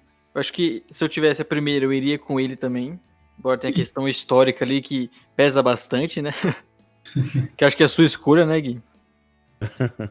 Deve é, ser. Mas é o que você falou também, Léo. É, é, se fosse primeira escolha também, não, é, erro algum aí também, não tem como ir dar errado, não. É, o Yannis até um, é mais novo, né? a gente viu menos que o Kawhi, o Kawhi já é campeão e tudo mais. Mas não tem como ficar, não ficar impressionado vendo o jogo do Yannis, esse monstro físico que ele é, um jogador que você pode listar ele é, em qualquer posição. Então, com certeza é mais um desses grandes jogadores que eu já trouxe aqui pro meu time. E esses dois jogadores têm uma coisa muito legal entre eles, e tava muito do Kawaii lá atrás, né? Parece que todo ano fazem um upload no robô que é o Kawaii e acrescentam uma habilidade nova. E Anis também é a mesma coisa. São dois caras que têm evoluções em cima de evoluções a cada temporada, novas jogadas, novas, novas é, incremento, incremento de novas funcionalidades para o jogo. É impressionante. Sim, bastante. Aqui, lá, lá quando eu tava montando o, as escolhas e pensando em cada uma delas, e eu vi que aqui eu cairia a terceira de nós três, falei, ah, vou pegar meu armador nessa posição. Steve Nash, e não é que sobrou para mim mesmo. é, não, eu acho que não tinha como colocar o Steve Nash, dependendo de quem for que escolhesse aqui, talvez colocasse até ele como primeira escolha geral, né? Porque é um cara também de uma capacidade incrível. Não, não tenho dúvida que o Vitor Camargo escolheria em primeiro. Né? E também não estaria errado. Essa escolha é muito. É, isso Décima na quinta escolha, gente. É sensacional. É, o, o, lado afetivo, né? O Nation teve em presente um time que muitos aqui, quando estavam começando, eh, viram, viu jogar, um time revolucionário. E, e fica na memória, né? Então, não é o melhor jogador desses individualmente pensando, mas por conta de toda a história, é um cara que mexe muito. E eu também eu tive uma certa dúvida se eu iria com ele, mas já, já tem muita armadura ali. E vocês deixaram. Quem vocês, é, de jogadores que não foram selecionados, indicariam aqui? Eu indicaria o Brent Barry aqui, na, era o próximo da lista uhum. aqui, porque eu, acho que os três primeiros nomes não, não tem como ser outros. Mas aí tem Brent Barry e depois.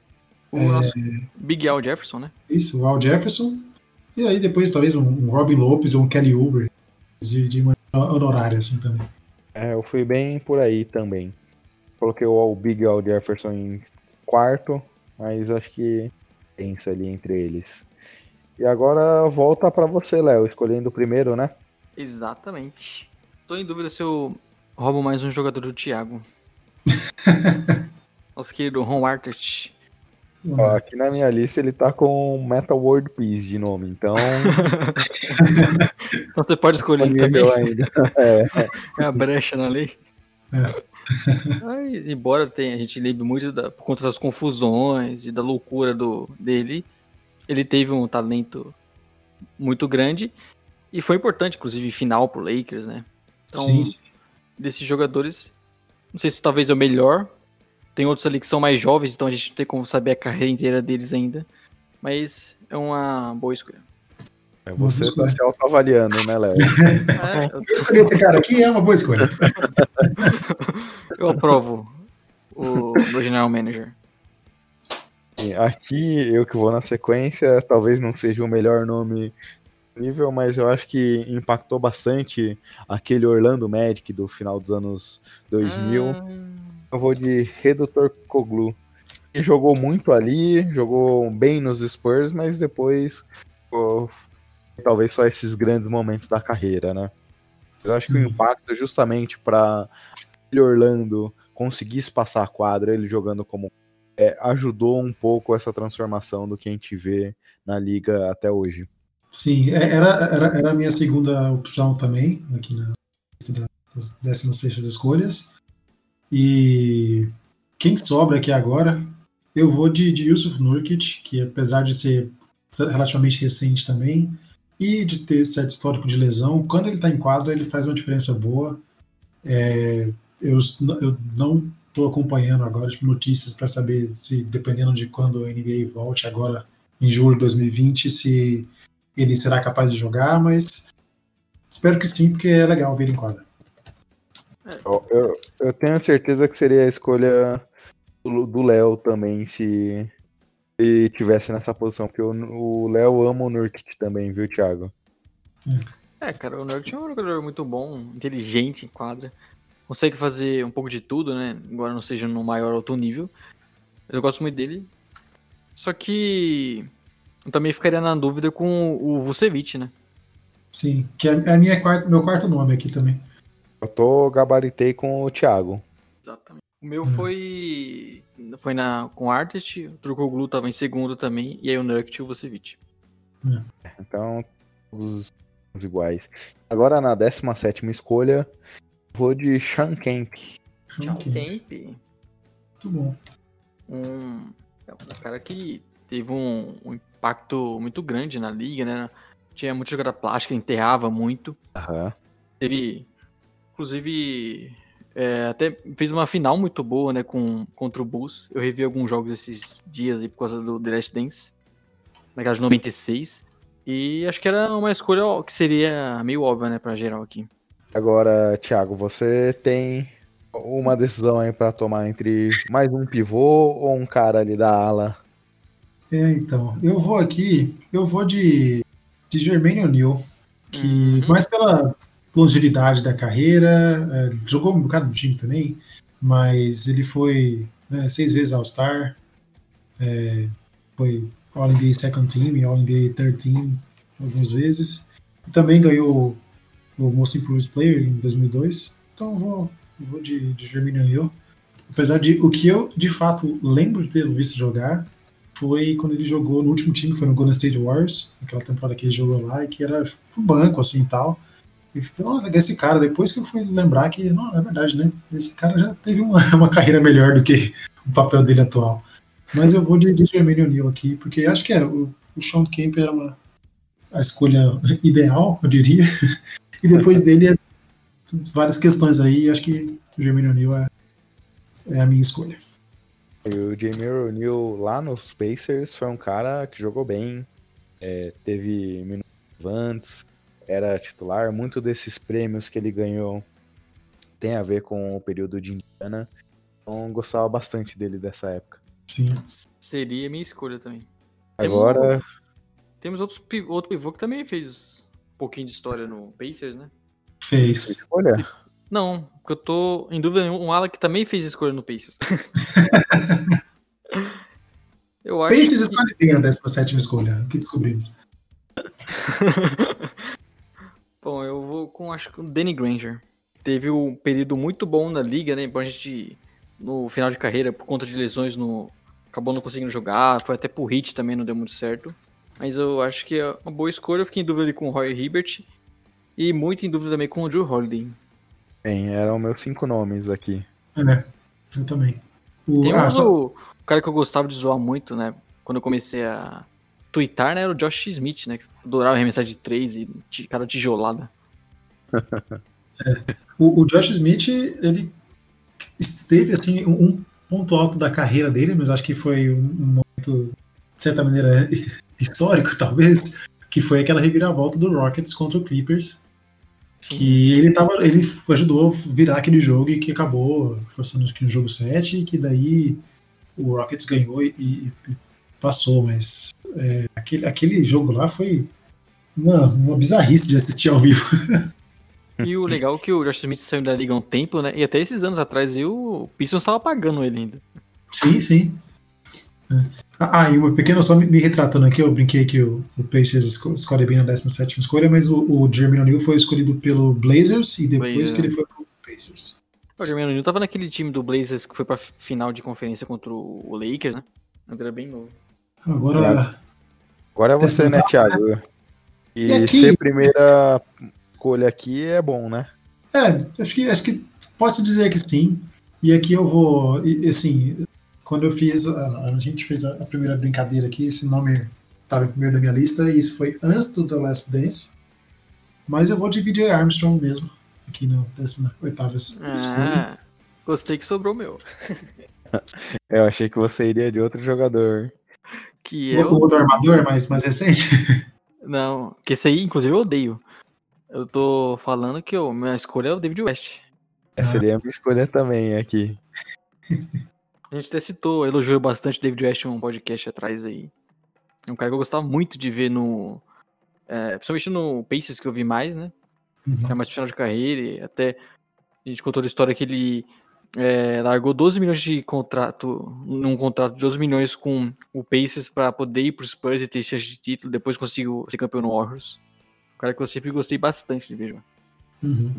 E sabia fazer o papel bem, dele bem também. Ele no Warriors jogando, muito uma presença que acalmava o time assim também, quando ele entrava do, do banco. É, e ele tem também uma parceria muito boa com o Chris Paul, né? Que é o meu armador aqui, meu queridinho. Verdade. Ai, ai. É, e aqui eu não vou desse armador, não, viu, Thiago? Eu vou de um cara bem polêmico aí, principalmente por o Lebron tá jogos tá... em finais.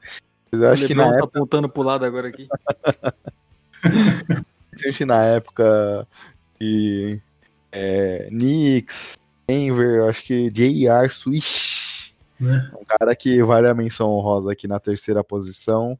E tô draftando ele, porque quem sabe é que a gente faça um confronto. Eu vou colocar ele no meu time só para tentar desequilibrar o Lebron aí no jogo contra o Léo. Famoso Junior Smith. Grande Junior Smith. Grande Junior Smith. Agora é você, né, Léo? A décima nona escolha. Eu poderia escolher um cara que foi muito citado, inclusive, no The Last Dance só pela zoeira. Mas não vou com ele. Vou de Tobias Harris. Me surpreendeu, hein? Surpreendido? Eu não fala... estou surpreso, não. Tava... Ele é o primeiro nome da minha lista aqui. Talvez eu tenha. Como você fala que se eu for surpreendido, eu fico com medo de ter esquecido algum nome aqui. ah, é... não, porque eu vou aqui na segunda escolha, eu vou de Zach Randolph. Zach Randolph. Grande Zach. Eu acho que o impacto que ele teve ali no Memphis é algo que me marcou bastante. Aí é gostava de ver pode acompanhar como aquele time massacrou meus Spurs, por exemplo, numa playoffs, como ele, o, o Memphis criou um estilo único contra a cultura de tudo do, de, do que a NBA vinha fazendo. Então eu acho bem legal. E muito passa pelo Zibo. Sim, foi um dos times mais divertidos de assistir, aquele Grizzlies do, do Grit and Grind. Era divertidíssimo e, e ver Zach Randolph jogando era, era bacana. E, Thiago, e por que, que você vai de LaBert for Smith? ah, olha, pior que esses dois nomes pra mim, o Tobias Harris Jack, e o Zach Randolph, é, é Tobias Harris, sei lá, Tobias. Tobias é um nome engraçado. É, pra mim, eles, esses dois, assim, eram as primeiras, e depois dá uma, tem uma, uma queda considerável aqui. Eu vou. Eu, eu vou de Avery Bradley. E não é porque ele tá no Lakers. Léo. Eu falo do Gui aqui, mas o, o Thiago tá se mostrando muito mais clubista.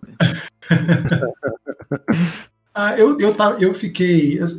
Assim, eu acho que eu teria sido realmente clubista se eu tivesse escolhido o KCP, porque ele é um cara que, nossa, assim, mas eu passei muita raiva com ele no passado, na temporada passada. Eu tava chegando lá, não que que contrato de bosta que deram esse cara, ele faz nada, só atrapalha e tal. E, e, esse ano eu tô, tipo, falando, bem, que bom que ele melhorou, sabe? Mas, mas o Avery Bradley foi uma, foi uma, uma, boa adição, assim. E outros nomes que tinha na minha lista aqui, tipo, tinha o Gary Harris, o Jeff Teague, mas o Gary Harris pra mim tá muito, muito, muito inconstante. É, o Jeff Teague pra mim é muito blé. Então, por isso que eu fui de Avery Bradley. Falei, bem, você vai escolher alguma coisa, você tem uma hora que dá pra ser clubista aqui na, na 19 escolha, acho que tudo bem. Sem nenhum problema, e ainda mais é, a gente não tá falando que nenhum jogador, grande jogador, deixou de passar, né? Por é. exemplo, o que eu tinha na minha lista aqui entre os três, as três escolhas era o Jeff Tigg. Ele foi um armador ok, mas nada espetacular. É. Bem, bem, bem, bem chamor o Jeff Tigg, sabe? Eu percebi um erro na minha lista agora que o, o Zach Randolph tá na vigésima escolha. Bom que eu draftei ele aqui. Será que eu que draftei errado, Léo? Não, acho que o Thiago também tinha na lista, falou, né? Então muito errado. É, eu comentei aqui da, da, da, escolha do Tobias muito porque eu tinha o Zibou como a primeira escolha tranquila aqui, mas o Tobias também estava na minha relação aqui em segundo. Será que, é, será que é por isso que os general managers eles erram no draft, né? Que eles acabam esquecendo o nome. Deve ser. Viu? Do o... GM do Bulls, do Magic, eu não duvido nada. Suns, deve ter bastante gente aí que. É, quem sabe os caras não esqueceram do Don't de lá, né? É. Podia lá, falar que ele era disléxico, né? Alguma coisa do gênero, porque aí a, a, imagem dele fica um pouco melhor. Às vezes é melhor, né? Assumir esse erro do que inventar uma desculpa assim do que tal uma história real. E na vigésima escolha, já, já estamos caminhando pro fim aqui, hein, pessoal. É, na vigésima escolha, eu, escolho, eu que começo, vou de Jermaine Nelson. Armador hum. ali. Até uma homenagem ao cara que participou com a gente duas vezes aqui, o Estabolito, né? É, eu preciso conquistar aqui o Estabolito novamente, então vou, vou agradá-lo aqui com essa escolha. Jamir Nelson, tá certo. Agora é você, Tiagão. Olha, eu tô aí aqui, essa é uma escolha aqui, ou, ou eu aposto no potencial, ou eu vou na, na longevidade também, né? Tanto de tempo que ele jogou. Apesar de que, né, e tem que admitir que o nome que isso tinha na minha lista primordial, assim, o nome que eu tive que adicionar aqui depois da depois da do Last Dance é o Scott Burrell. Eu tô na dúvida aqui se eu pego o Scott Burrell ou se eu pego um cara que jogou muito tempo, que foi também ali jogador role player, sabe? Que é bom também ter uns role players no time, que você sabe que o cara não vai encrencar muito e tal. Esse jogador role player que você falou aí, eu tô na dúvida se eu pego ele se sobrar, porque eu tenho dificuldade para falar esse nome, cara. Eu te ajudo. eu, eu, te ajudo. eu, gosto, eu gosto de. Vou, um cara, né, já, uma careca lustrosa também. Vamos de The Big Z, Zidrumas e o Gauskas. Esse mesmo, hein? Ajudou, Léo. Ele pegou só pra te ajudar, Léo. Bom, e eu vou de uma opção mais jovem aqui. Seguindo aquela linha de jogadores lesionados, eu vou com o Carlos Lever. Era, era nele que eu tava minha dúvida também, Léo. Entre os, entre os Idrunas e o Carlos Lever. É, ele tava aqui na minha quarta escolha, mas na frente dele eu tinha o Ivan Fournier. Inclusive, não pesquisem o nome dele, né? Por favor, não. Principalmente no Google Imagens. Isso é. Mas o Carlos Lever vinha de uma carreira muito boa ali até ano passado, antes da lesão. E esse ano também teve lesão de novo, né? É. Um cara que vem dando muita sorte. Mas já mostrou muito talento. o, o Will Gauskas marcou também aquele serviço com o LeBron, né, Thiago? Sim. Era legal porque tinha o LeBron James e tinha aí, lá no, no garrafão, você tinha um cara careca e um cara cabeludo ali, que era feijão. Então era um time muito diverso. A grande dupla. Mas é, não, foi, não é um jogador. É um jogador bem, tipo, bem role player mesmo, assim, não é nada espetacular, assim e tal. Mas jogou bem, teve uma carreira longeva também, então acho que vale, vale a pena pegar também. É que na época que um pivôzão igual ele ainda tinha o seu espaço na NBA, né? Isso, exatamente. Ele também tá no. Do, ele foi draftado em 96, né? Que, então é, pegou ali ainda bastante tempo que tinha uma dominação boa de, de pivôs ainda. Agora você de novo, Thiago. Passando as escolhas da 21 primeira posição. Vigésima. Bem, 21 primeira aqui, para mim, tem, tem, tem alguns nomes que são super válidos, mas para mim tem que ser o de Tony Parker mesmo, porque não... é o Tony Parker, gente, né? É um dos melhores jogadores aí. E desculpa roubar o seu jogador, Gui. Provavelmente você gostaria que ele caísse, creio. Mas Sim, eu vou ficar é. mesmo. é, mas acho que era inegável, que era uma perda que eu já tinha imaginado. É. E tem outro, tem outro jogador que jogou no Spurs também, que tá, tá aí. Mas, ô, Thiago. Oi. Acho que o Anthony Parker aqui é um outro Anthony Parker, hein? Eu também tô achando isso. É verdade, é verdade. Eu até, eu até coloquei um nome diferente aqui na minha listinha, mas ele é o meu, é, meu primeiro nome de qualquer maneira aqui. Quando eu pesquisei, eu tava, tava, tava, tava sabendo que, que era o que não era o Tony Parker, que era o Anthony Parker, mas é, ele estava como meu como meu primeiro, primeiro nome aqui mesmo. Ah, ah, não, que eu lembrava que o Tony Parker foi ainda um pouquinho mais profundo, então. É, não, esse, esse, esse, esse Anthony Parker que eu tô falando é um cara que ele jogou, ele foi draftado pelo, pelo Nets, mas ele foi enviado para os Sixers, ele jogou em alguns times e teve uma carreira é, no basquete tipo europeu durante um tempo e antes de voltar para a NBA e acabou, acabou, a carreira no, no, no Cavs também. Jogou então, junto. Essa sua escolha foi uma pegadinha só pra enganar Gui. é. Foi, eu, eu, dei uma escapulida aqui mesmo. Mas é, é porque ele jogou, ele na, na carreira dele na, na, na Euroliga, que assim, eu, eu, considerei isso também como um dos motivos para escolher uma carreira. Se o cara tinha uma carreira boa é, sem ser NBA, dependendo de quem fosse, valeria também. E ele foi duas vezes campeão da Euroliga, duas vezes o MVP da Euroliga. É, e teve uma carreira que foi bem boa. Jogou, ele jogou no Maccabi Tel Aviv, jogou no Automática Roma, antes de voltar para jogar no, no, Raptors e depois no Cavs. Uma surpresa, hein? É, me surpreendeu. Eu não tinha olhado a carreira para fora da NBA bastante nessas escolhas. Acabou me surpreendendo, mas ouvindo você falar aqui até me convenceu, viu, Thiago? você, Léo, vai de João Rondo, por quê? Não vou, não. Não? seria dele? Um babacão desse. eu tô indo no seu roubo, o seu jogador, ou se eu vou. Eu acho que eu vou pelo clubismo. Nate Robinson, lembro dele no Bulls ali, jogou muito bem com o Tibis. E fora todas enterradas, todo mundo lembra. Os blocos que ele deu no, no Yao Ming, no LeBron James até. É um baixinho que, como você gosta de, de usar esses termos, é de como é falar, baixinho invocado, alguma coisa assim. Sim, depois da, das suas críticas aí ao João Rondo, eu resolvi passar ele também, viu, Léo? Não, mas eu tenho certeza que você vai com o cara que teve um histórico no Spurs, né? Mas esses dois jogadores têm um histórico nos Spurs, um positivo, o outro nem tanto. Mas eu acho que eu vou nesse cara que para mim era o cara que mais me marcou comentei aqui que os anos 2000 me tem uma memória afetiva muito boa, né? Então, Michael Finley, que jogou nos Dallas, uma campanha, teve uma campanha lá muito boa. Constantemente os Spurs enfrentavam eles nos playoffs.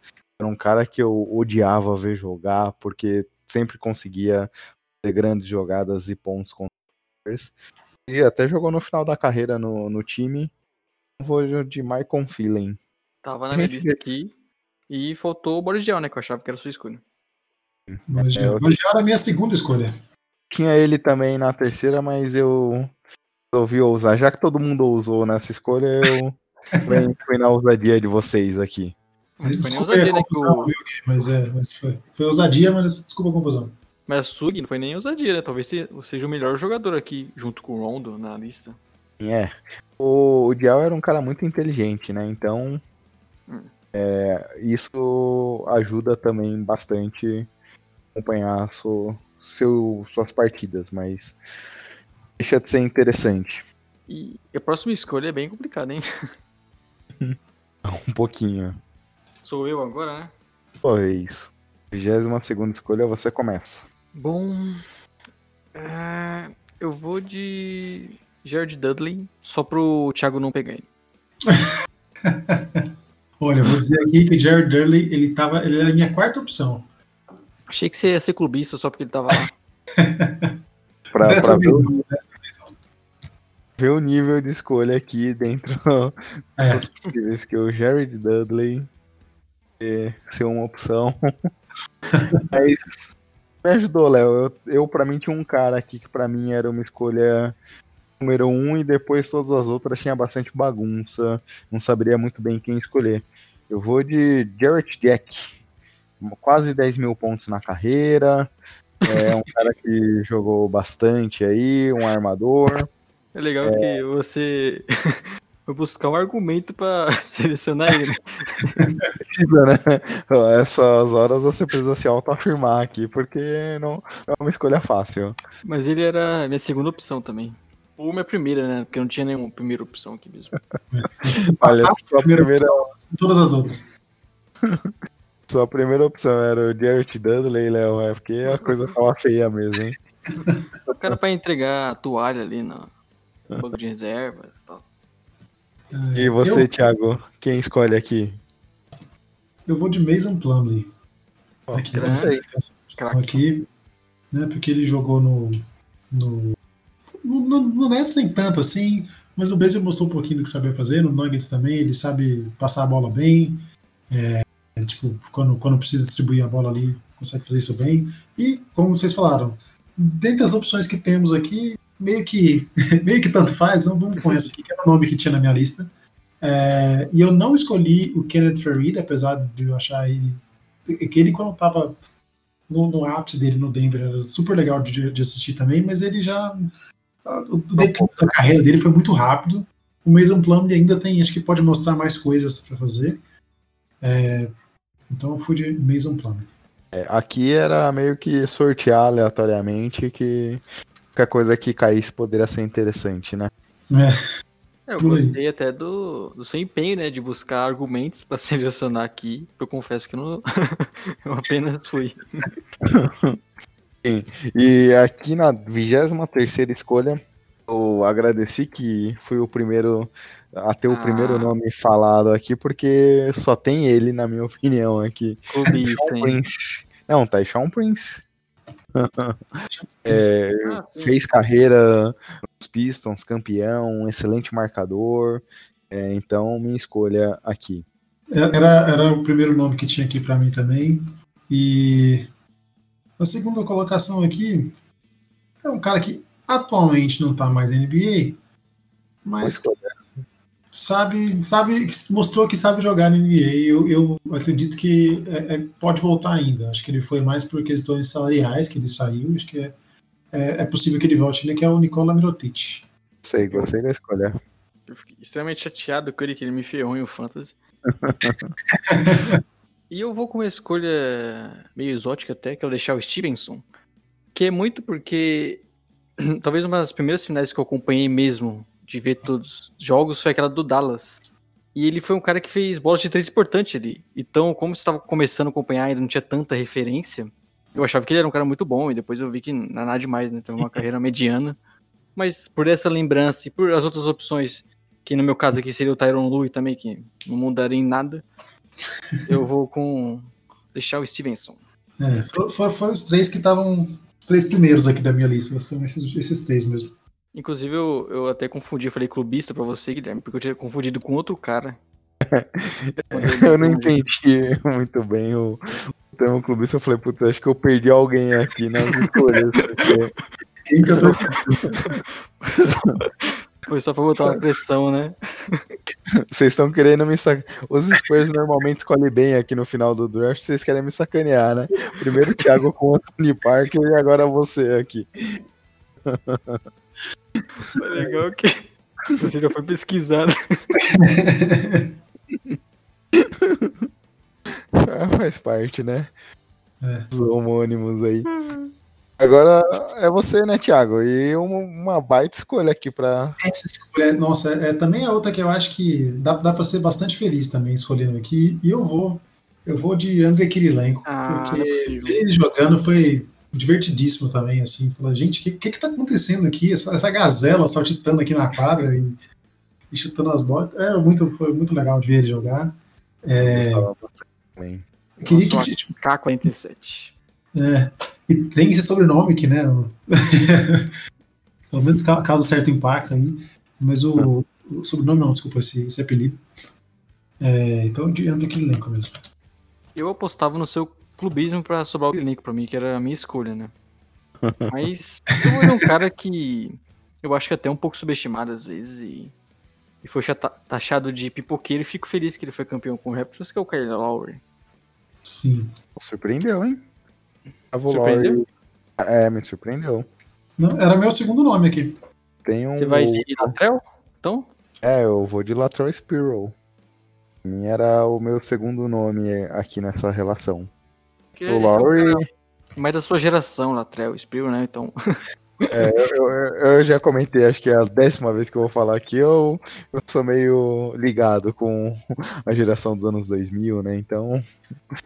Mas o Laurie é um cara que foi bom, né, para ele ter vencido o prêmio, porque marca a história dele de certa forma. Como você comentou, né, Léo? Essa questão do pipoqueiro que muita gente pegava no pé é, se mostrou uma bela de uma baboseira, né? Inclusive eu tenho uma opinião, não sei se é polêmica, mas eu acredito que seja, que eu não tô falando de melhor, mas para mim o Laurel é o maior jogador da história do Raptors. É, acho que esse, esse, é um argumento que dá para se fazer com tranquilidade. Uma história recente, né? E o, o é. time, é. até o documentário lá que o Thiago comentou lá atrás do Carter, mostra um pouco de como era difícil a questão de jogadores continuarem na franquia. O cara que continua, foi campeão. E até que você fala bastante em né, alguns podcasts de jornada do, do herói, né? Cara que teve, foi taxado de pipoqueiro, sempre teve grandes números em temporada regular, mas nos playoffs teve até jogos de zero pontos, inclusive nesse no ano passado com, contra o Magic, se não me engano. E conseguiu ser campeão, sendo importante. É, a gente não tinha dúvida que ele tem um talento grande, né? Inclusive foi um jogador que, que aos poucos foi evoluindo, ele não, não chegou na liga jogando tão bem, ele demorou até para engrenar, mas acho que é um, um desses grandes jogadores atualmente na liga, mesmo no final de carreira agora. Né? E eu achei que o Thiago iria com o Derek Fisher. O Derek Fisher, para mim, tava aqui na relação muito por conta do, do Lakers. Sim, sim. Mas eu não fui de Derek Fisher pelo mesmo motivo, Léo, que você não foi de Jason Kidd. é uma boa. Ponto. Ponto. Esse argumento é irrefutável. Agora é. você, né, Léo, na 25 escolha. Bom, aqui não é. Não, há, não tem grandes opções, né? Mas eu vou com um cara até que a gente citou, não sei se a gente citou aqui nos bastidores ou no podcast mesmo, que é o Tony Allen. Tony Allen. Minha era a primeira escolha aqui, essa Fiquei posição. Fiquei em dúvida entre ele e um pivô ali, mas o Tony Allen teve uma grande carreira, principalmente na questão defensiva, né? De, esse comentário do Grizzlies até ele teve parte naquele time também, e obviamente no Celtics, é, chegando a ser campeão até. E é um desses caras que não tinha muito talento, né, para jogar com a bola ali. o basquete mesmo não era o grande talento dele ali, mas defensivamente ele era muito bom. Eu vou seguir só a mesma linha, pensando um pouco em defesa aqui.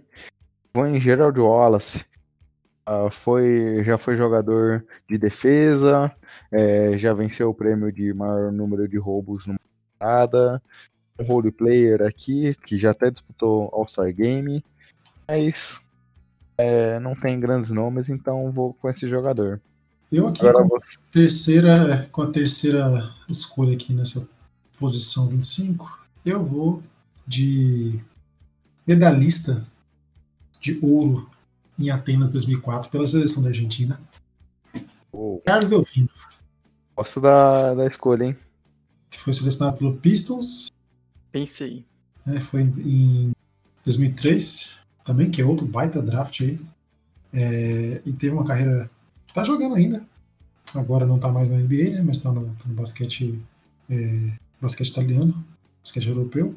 Mas teve uma carreira no. Passou pelo Pistons, pelo Raptors e voltou para jogar na, na, Europa. Mas tem uma, é um bom jogador aí, tem uma carreira. Tem 37 anos, tá jogando ainda. Então, tô, tô satisfeito com ele ter caído aqui no, o Thiago fazendo um papel de representar o basquete europeu aqui, né? Basquete FIBA. É, o cara que teve uma carreira não tão longa assim na NBA, igual a sua escolha pegadinha do Tony Parker. É. É, eu acho que vale a situação aqui. Eu tinha ele no meu top 5, é, porque, como eu tinha comentado, eu não olhei muito para fora da NBA, mas trazendo esses argumentos, acho que faz muito sentido. Talvez ele tá até na segunda escolha, não na terceira aqui, porque a gente olha o pacote completo, olhando o fim e tudo mais, foi um cara que teve um impacto bastante, principalmente como comentou, né, Thiago? Esse título na Argentina lá em 2002 é algo que teve um impacto gigantesco para toda a NBA e para o basquete como um todo. Sim, sim. Foi 2004, mas é isso mesmo. 2004.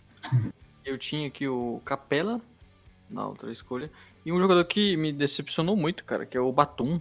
Que fez, jogou muito bem no Blazers, depois uma temporada muito boa no Hornets. E aí ganhou um contrato enorme e, e virou o que virou hoje, né? Não consegue nem entrar em quadra. Sim, é, tá, tá, é, os outros dois nomes também aqui pra, pra mim. Era nessa linha também que eu tinha anotado aqui. Na 26 eu vou com Vlad Divac. É a escolha óbvia, né? É. Outro jogador de. Outro jogador antes da década de 90, né? Que foi em 89. Exatamente. Só eu escolhi caras antes de 90, hein? Você é o. representando as pessoas mais velhas aqui no podcast. e agora você, Thiago. Thiago, o, o Gui, inclusive, que queria que expandisse mais, né? Você queria draftar os caras lá dos anos 70. É. Queria draftar o, o Pistol Pitch, esse pessoal assim, né?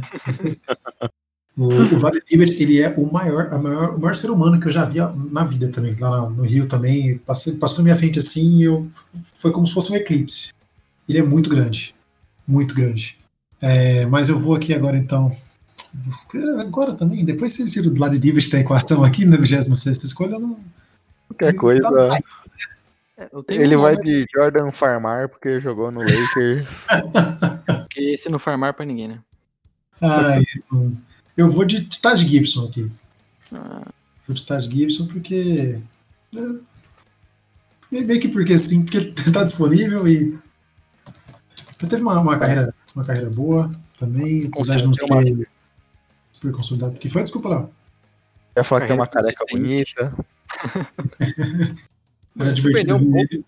É, se perdeu um pouco. Era divertido ver ele e o Carlos Boozer no Bulls, que não, é meio confuso. Quem, quem, quem que entrou em quadra agora? e eu odiava o Tibbs naquela época porque o, odiava o Boozer, cara. E o Boozer era titular, jogava mais, e o Gibson sempre jogava melhor.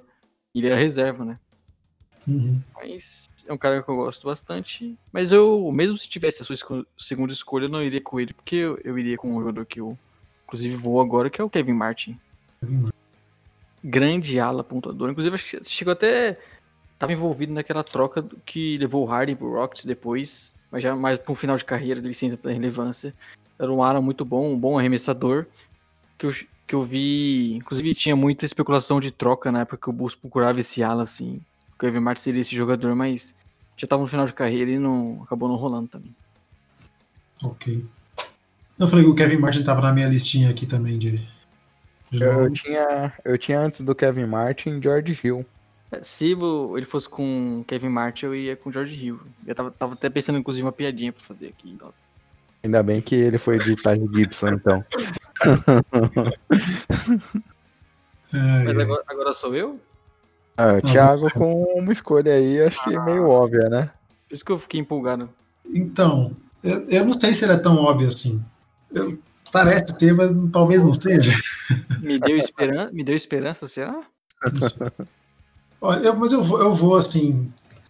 Apesar de que eu acho que muitas das minhas escolhas até então terem sido caras, tipo, caras altos, caras grandes. Eu vou de Rudy Gobert porque a, presença, a, presença, dele defensivamente é meio difícil de deixar passar. É, e apesar dele ter feito aquela brincadeira besta no, em relação ao coronavírus no começo, antes da pandemia chegar na NBA. É, não, não, acho que tenha sido culpa dele, né? Acho que estava lá já essas coisas, mas, mas ele se retratou e tal, pelo menos teve a teve esse ponto positivo aí, digamos. Então, e pelo que ele faz em quadra, eu vou de Rudy Gobert. E eu acho que sobrou aqui para mim, né, Gui? É, eu achei que o Thiago ia com outro nome. E eu vou é com isso. ele. Eu vou com o menino Pascal Siaka. Então, era, era a minha dúvida. Achei que ele ia reviver aquela dupla de alas de Toronto, que já tem Kawhi Leonard. Foi de Rudy Gobert. Que não vai, não dá. Pensou uma defesa com Gobert e Kawhi também? Isso é interessante. É, não. É uma boa escolha. O Gobert também, o cara tem uma carreira muito boa, ainda é muito jovem, né? Acho que o Siakam, por tudo que a gente tá impressionado com ele nessa temporada, sendo o cara da equipe. É, e também a temporada que ele fez ano passado, a evolução que ele teve. Então eu vou com ele. Aqui eu tava pensando, eu tinha até colocado um outro nome na minha lista, mas vou mudar. É... Que, até porque o Kendrick Perkins, cada dia que passa, fala cada asneira que até perdi um pouco o encanto com ele. Eu vou de Bogdan Bogdanovic, que Boa um playmaker. E eu confesso que eu fiquei surpreso aqui com o Thiago não indo com o Sasa Voyacity. Cara, decisivo pro título do Lakers contra o Celtics ali nos lances livres. Olha, ele tava. Os três primeiros nomes da minha lista foi exatamente na ordem que saiu aqui, e o quarto nome era o Sasha. Mas eu, eu, eu, consegui ainda. Mas assim, era ou Pascal Siakam ou o Gobert para mim, a primeira escolha, eu acabei indo com, com o Gobert. Agora na 28 é, é. 28 é ele, né, Léo? É ele? É ele, você escolhendo ele. Ih, deu um pouco de medo agora. tô louco, não. Como que medo? não, tô com medo de ter esquecido alguém aqui agora. Quem você escolheu? Não, porque não tem nenhum grande nome na 28 aqui pra mim, então. Quem que você escolheu? Oi? Quem que você escolheu? Pode falar aí. Graves Vasquez, vai. Leandrinho Barbosa, pô. Então, então ó, eu minha dúvida é que eu não iria com o Leandrinho Barbosa, eu iria com Thiago Splitter, primeiro brasileiro campeão da NBA. Teve uma carreira na Europa assim também, né? Puxar um pouco mais o saco assim. e mas o Leandro Barbosa também é minha dúvida, né? Vamos trazer um brasileiro pro time aqui. Não o tem Thiago. Muito... Ele escolheu quem eu pensei que ele escolheu? Ele escolheu o Thiago Splitter, Léo? Eu só eu não ouvi, cortou um pouquinho o microfone. É, é provável tá. que eu tenha esquecido alguém, né? Então, pelo jeito aí. Você esqueceu, e eu sei que o Gui não esqueceu e que não vai sobrar pra mim, mas. É. Olha aí. Eu, eu tava aqui, foi uma das escolhas que eu fiquei triste de não ser o primeiro. o Léo, pelo jeito, fez besteira aí. Provável. Tony Parker, Léo. Mas ele não foi 29? Então eu errei de novo. É, 28. Ah, pra, mim tava, pra mim tava na nona, por isso que eu errei, então. Pô, ainda bem, hein? Peguei o Tony Parker. Caiu no seu colo, Tony Parker. Eu nunca imaginei.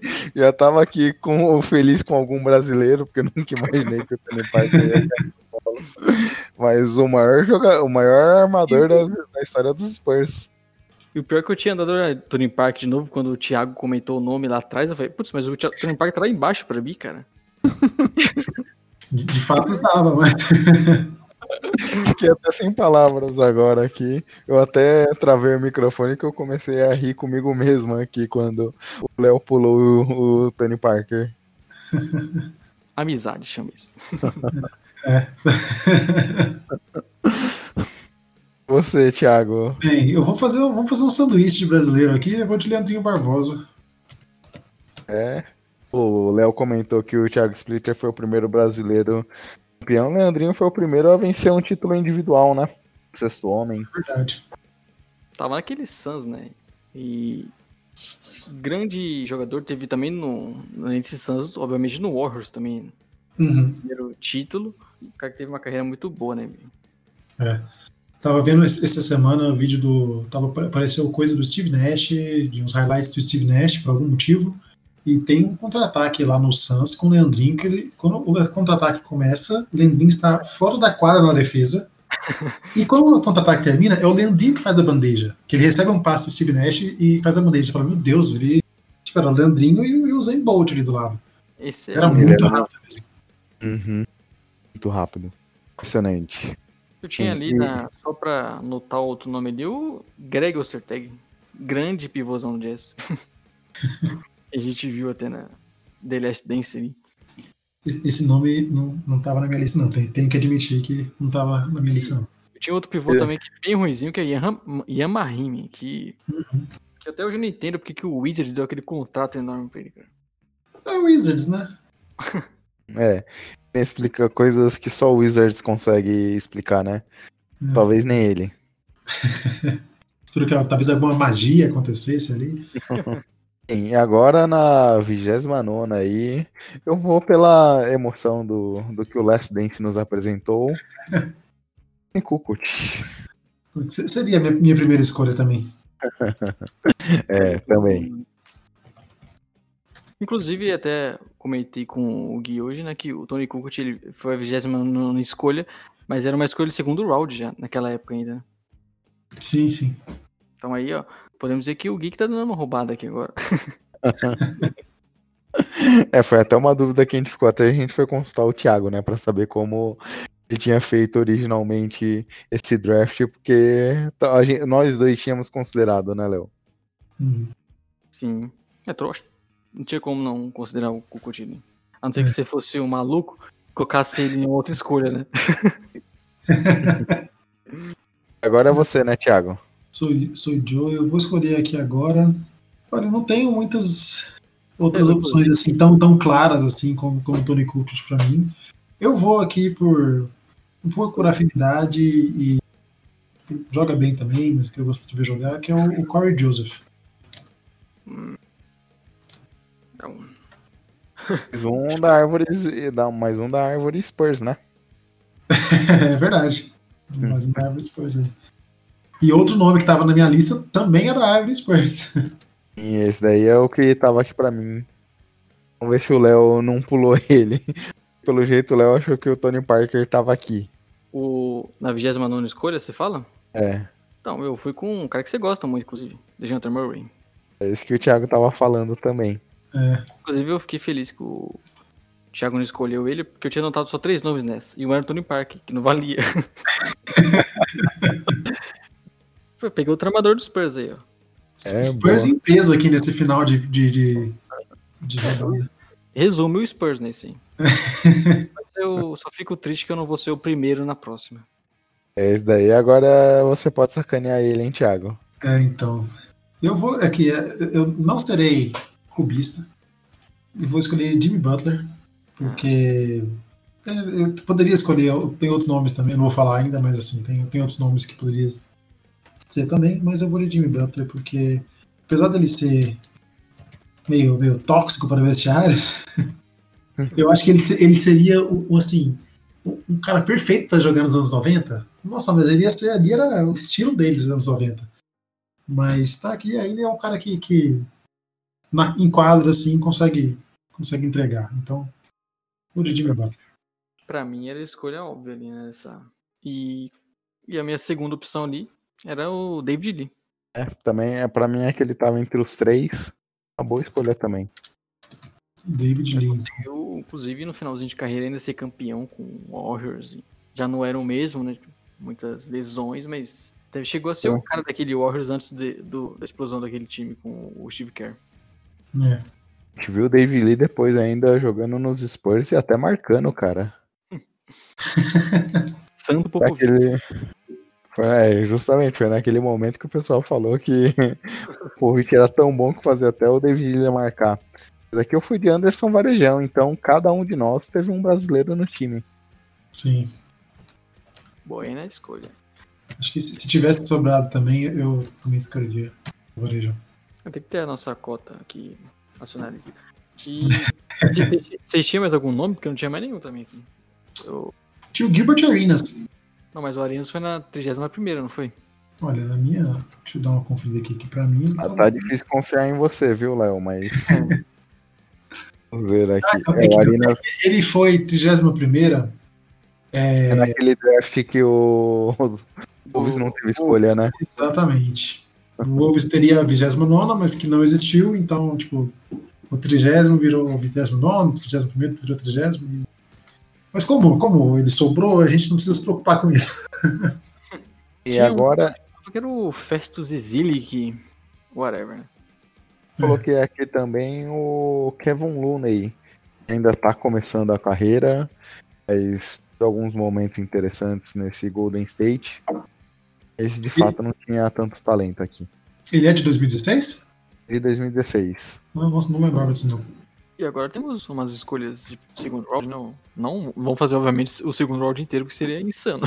É.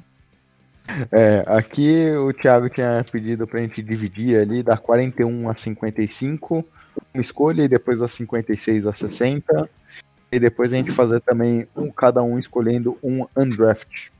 Isso. É da escolha 31 só, da 31 a 45, ah. depois da 46 a 60. Então você, Léo. Da, como que ficou da 31 a 45? Isso, é. é dividimos tipo, o segundo round, a segunda rodada em, tipo, duas metades, né? Da 31 a 45 e depois então, da 46 a 60. Com isso eu vou com o nosso querido Jokic. Acho que pelo menos para mim aqui era escolha óbvia, não sei para você, Thiago. É, assim como a segunda também para mim é óbvia. É, então, eu vou, vou, eu vou, vou permanecer. Sim, é, é, um, é um nome aqui, mas vamos ver quem sobra para mim. Vou vocês pronunciarem primeiro. Vou te ajudar que acho que você não iria nele. Eu vou de Draymond Green aqui.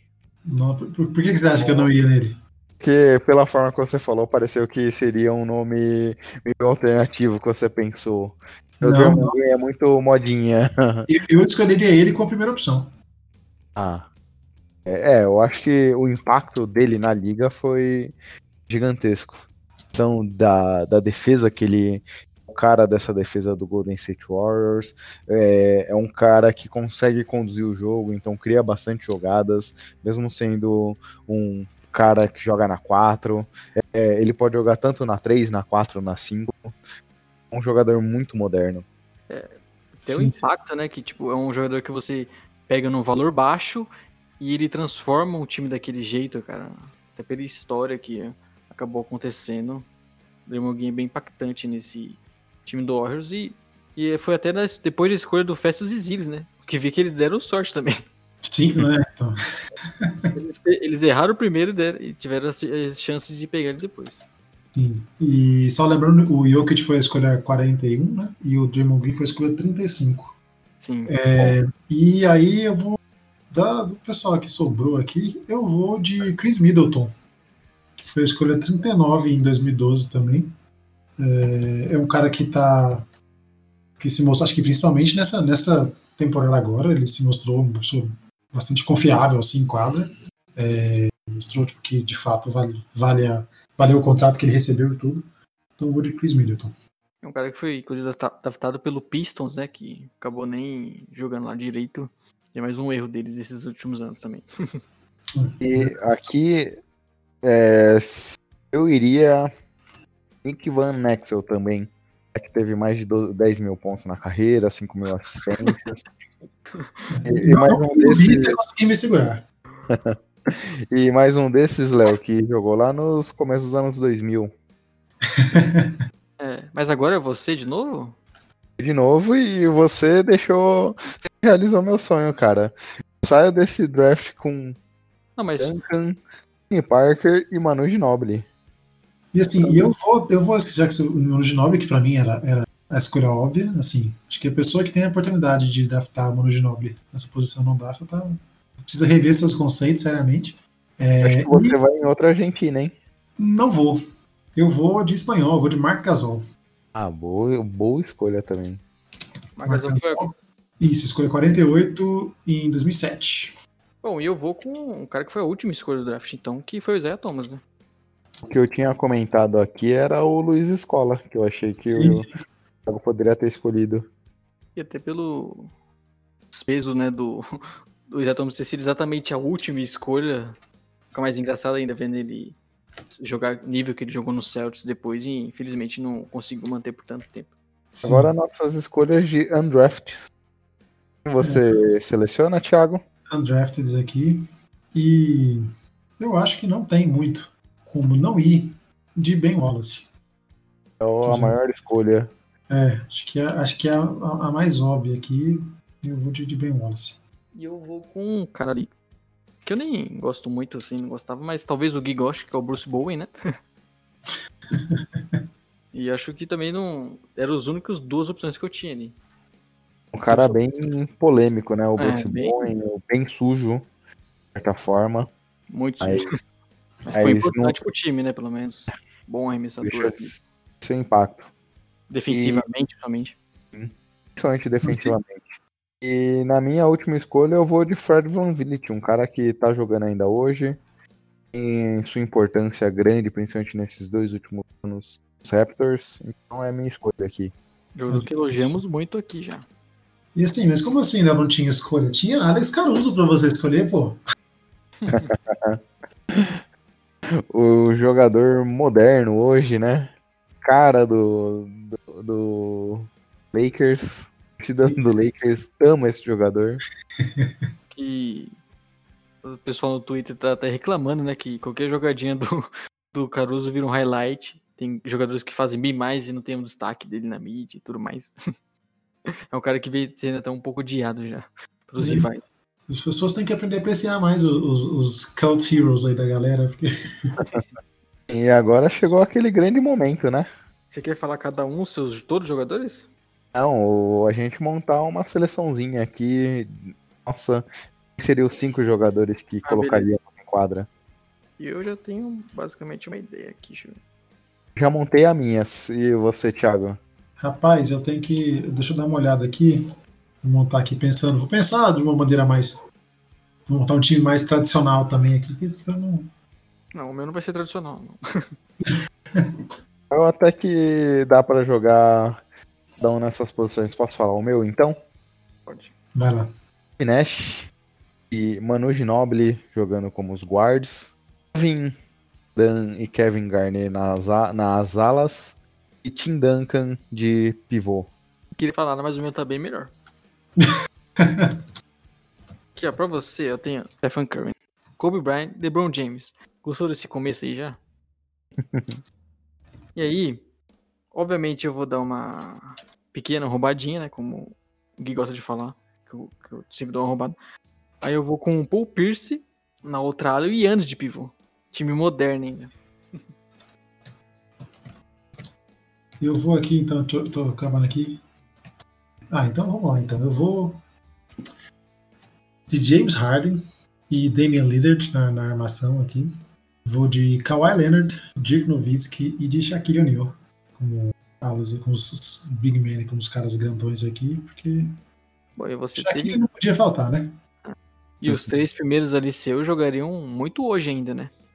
Então, são três dos melhores da liga atualmente ainda. Então tá, não posso reclamar não. Tem, tem assim, e você pode tirar aí, um, sei lá, um Paul George vindo do banco, sabe? Não é, não é, não tá, não tá mal não, não tá ruim não. E imaginando aqui os confrontos, só na imaginação, né? Imagina o Yannis Antetokounmpo marcando o Shaquille O'Neal, hein? Só nisso o Thiago já venceu o confronto contra o Léo. Filha, se fosse... Tem essa não, filho. O, inclusive o Shaq falou que se fosse hoje ele jogaria, tentaria jogar mais parecido com o Yannis, ó. Sim, claramente, sim. Claramente o Yannis é melhor. mas, mas é, é, uma. É, eu acho que esse mesmo, o Shaquille O'Neal, quando ele era mais novo, assim mesmo, antes de virar aquela, aquele pequeno planeta, aquele, a massa de um pequeno planeta que ele virou depois no Lakers, mas ele no, no Magic ele era um jogo, de certa maneira, assim, mais. Com ressalvas, é claro, mas mais parecido com o que o Yannis joga mesmo, assim. Eu acho que, que, o papel dele seria bem, bem parecido mesmo. Sem contar que eu ia ficar fazer, mandar fazer foto né, toda hora também, então. o, papel do Dudley no time é esse. ai, ai. E hoje o... Você pode terminar, Thiago. Não? O podcast ficou bem longo, hein, Léo? É, como sempre, podcast longo, mas esse talvez tenha sido o maior, né? É, mas ficou, foi um podcast bem divertido também. Desculpa eu, aí, eu falei demais então, gente. Não, foi muito bom.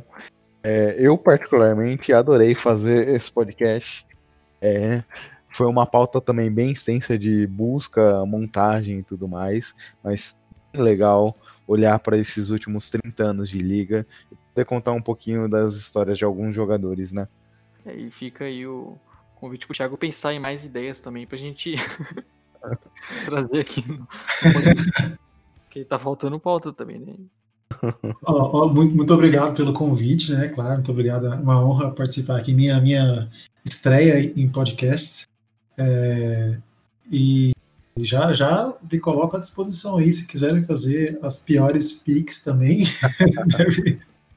é uma boa engraçado também.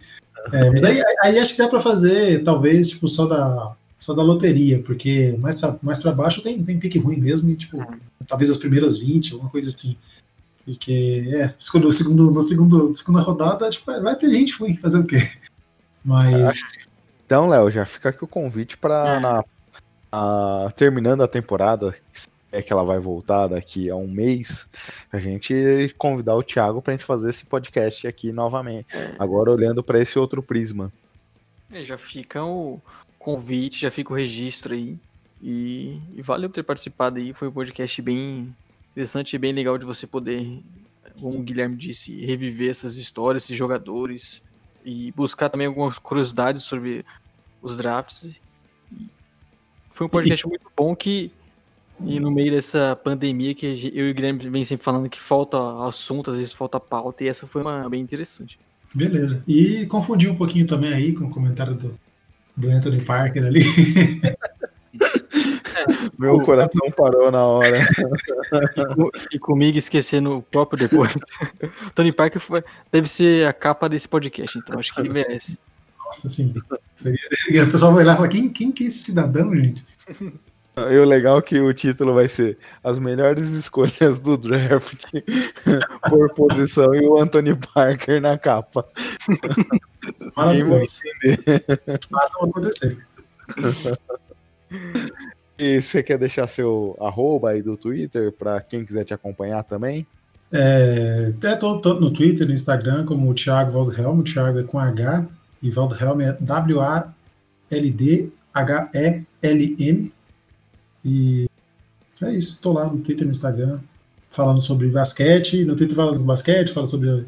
Falo assim, é, falo assim, dando opinião que ninguém perguntou sobre basquete, sobre alguns seriados e sobre trilhas em geral. E, e algumas vezes você também aparece em alguns portais por aí, né? Às vezes. Algumas matérias por aí também. Acontece também. Você, Léo, quer deixar nosso podcast aqui, que você não falou no começo? é, porque você não lembrou também. A crítica é você também. Que é o nosso arroba podcast SplashBR. Estamos em todos os agregadores de podcast, Spotify, Deezer, Cashbox e todos os outros aí. Curte e compartilhe com seus amigos. E em breve novidades, hein?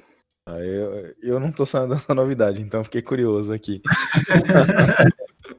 novidades em primeira mão aqui, todo mundo sabendo que em breve tem novidades.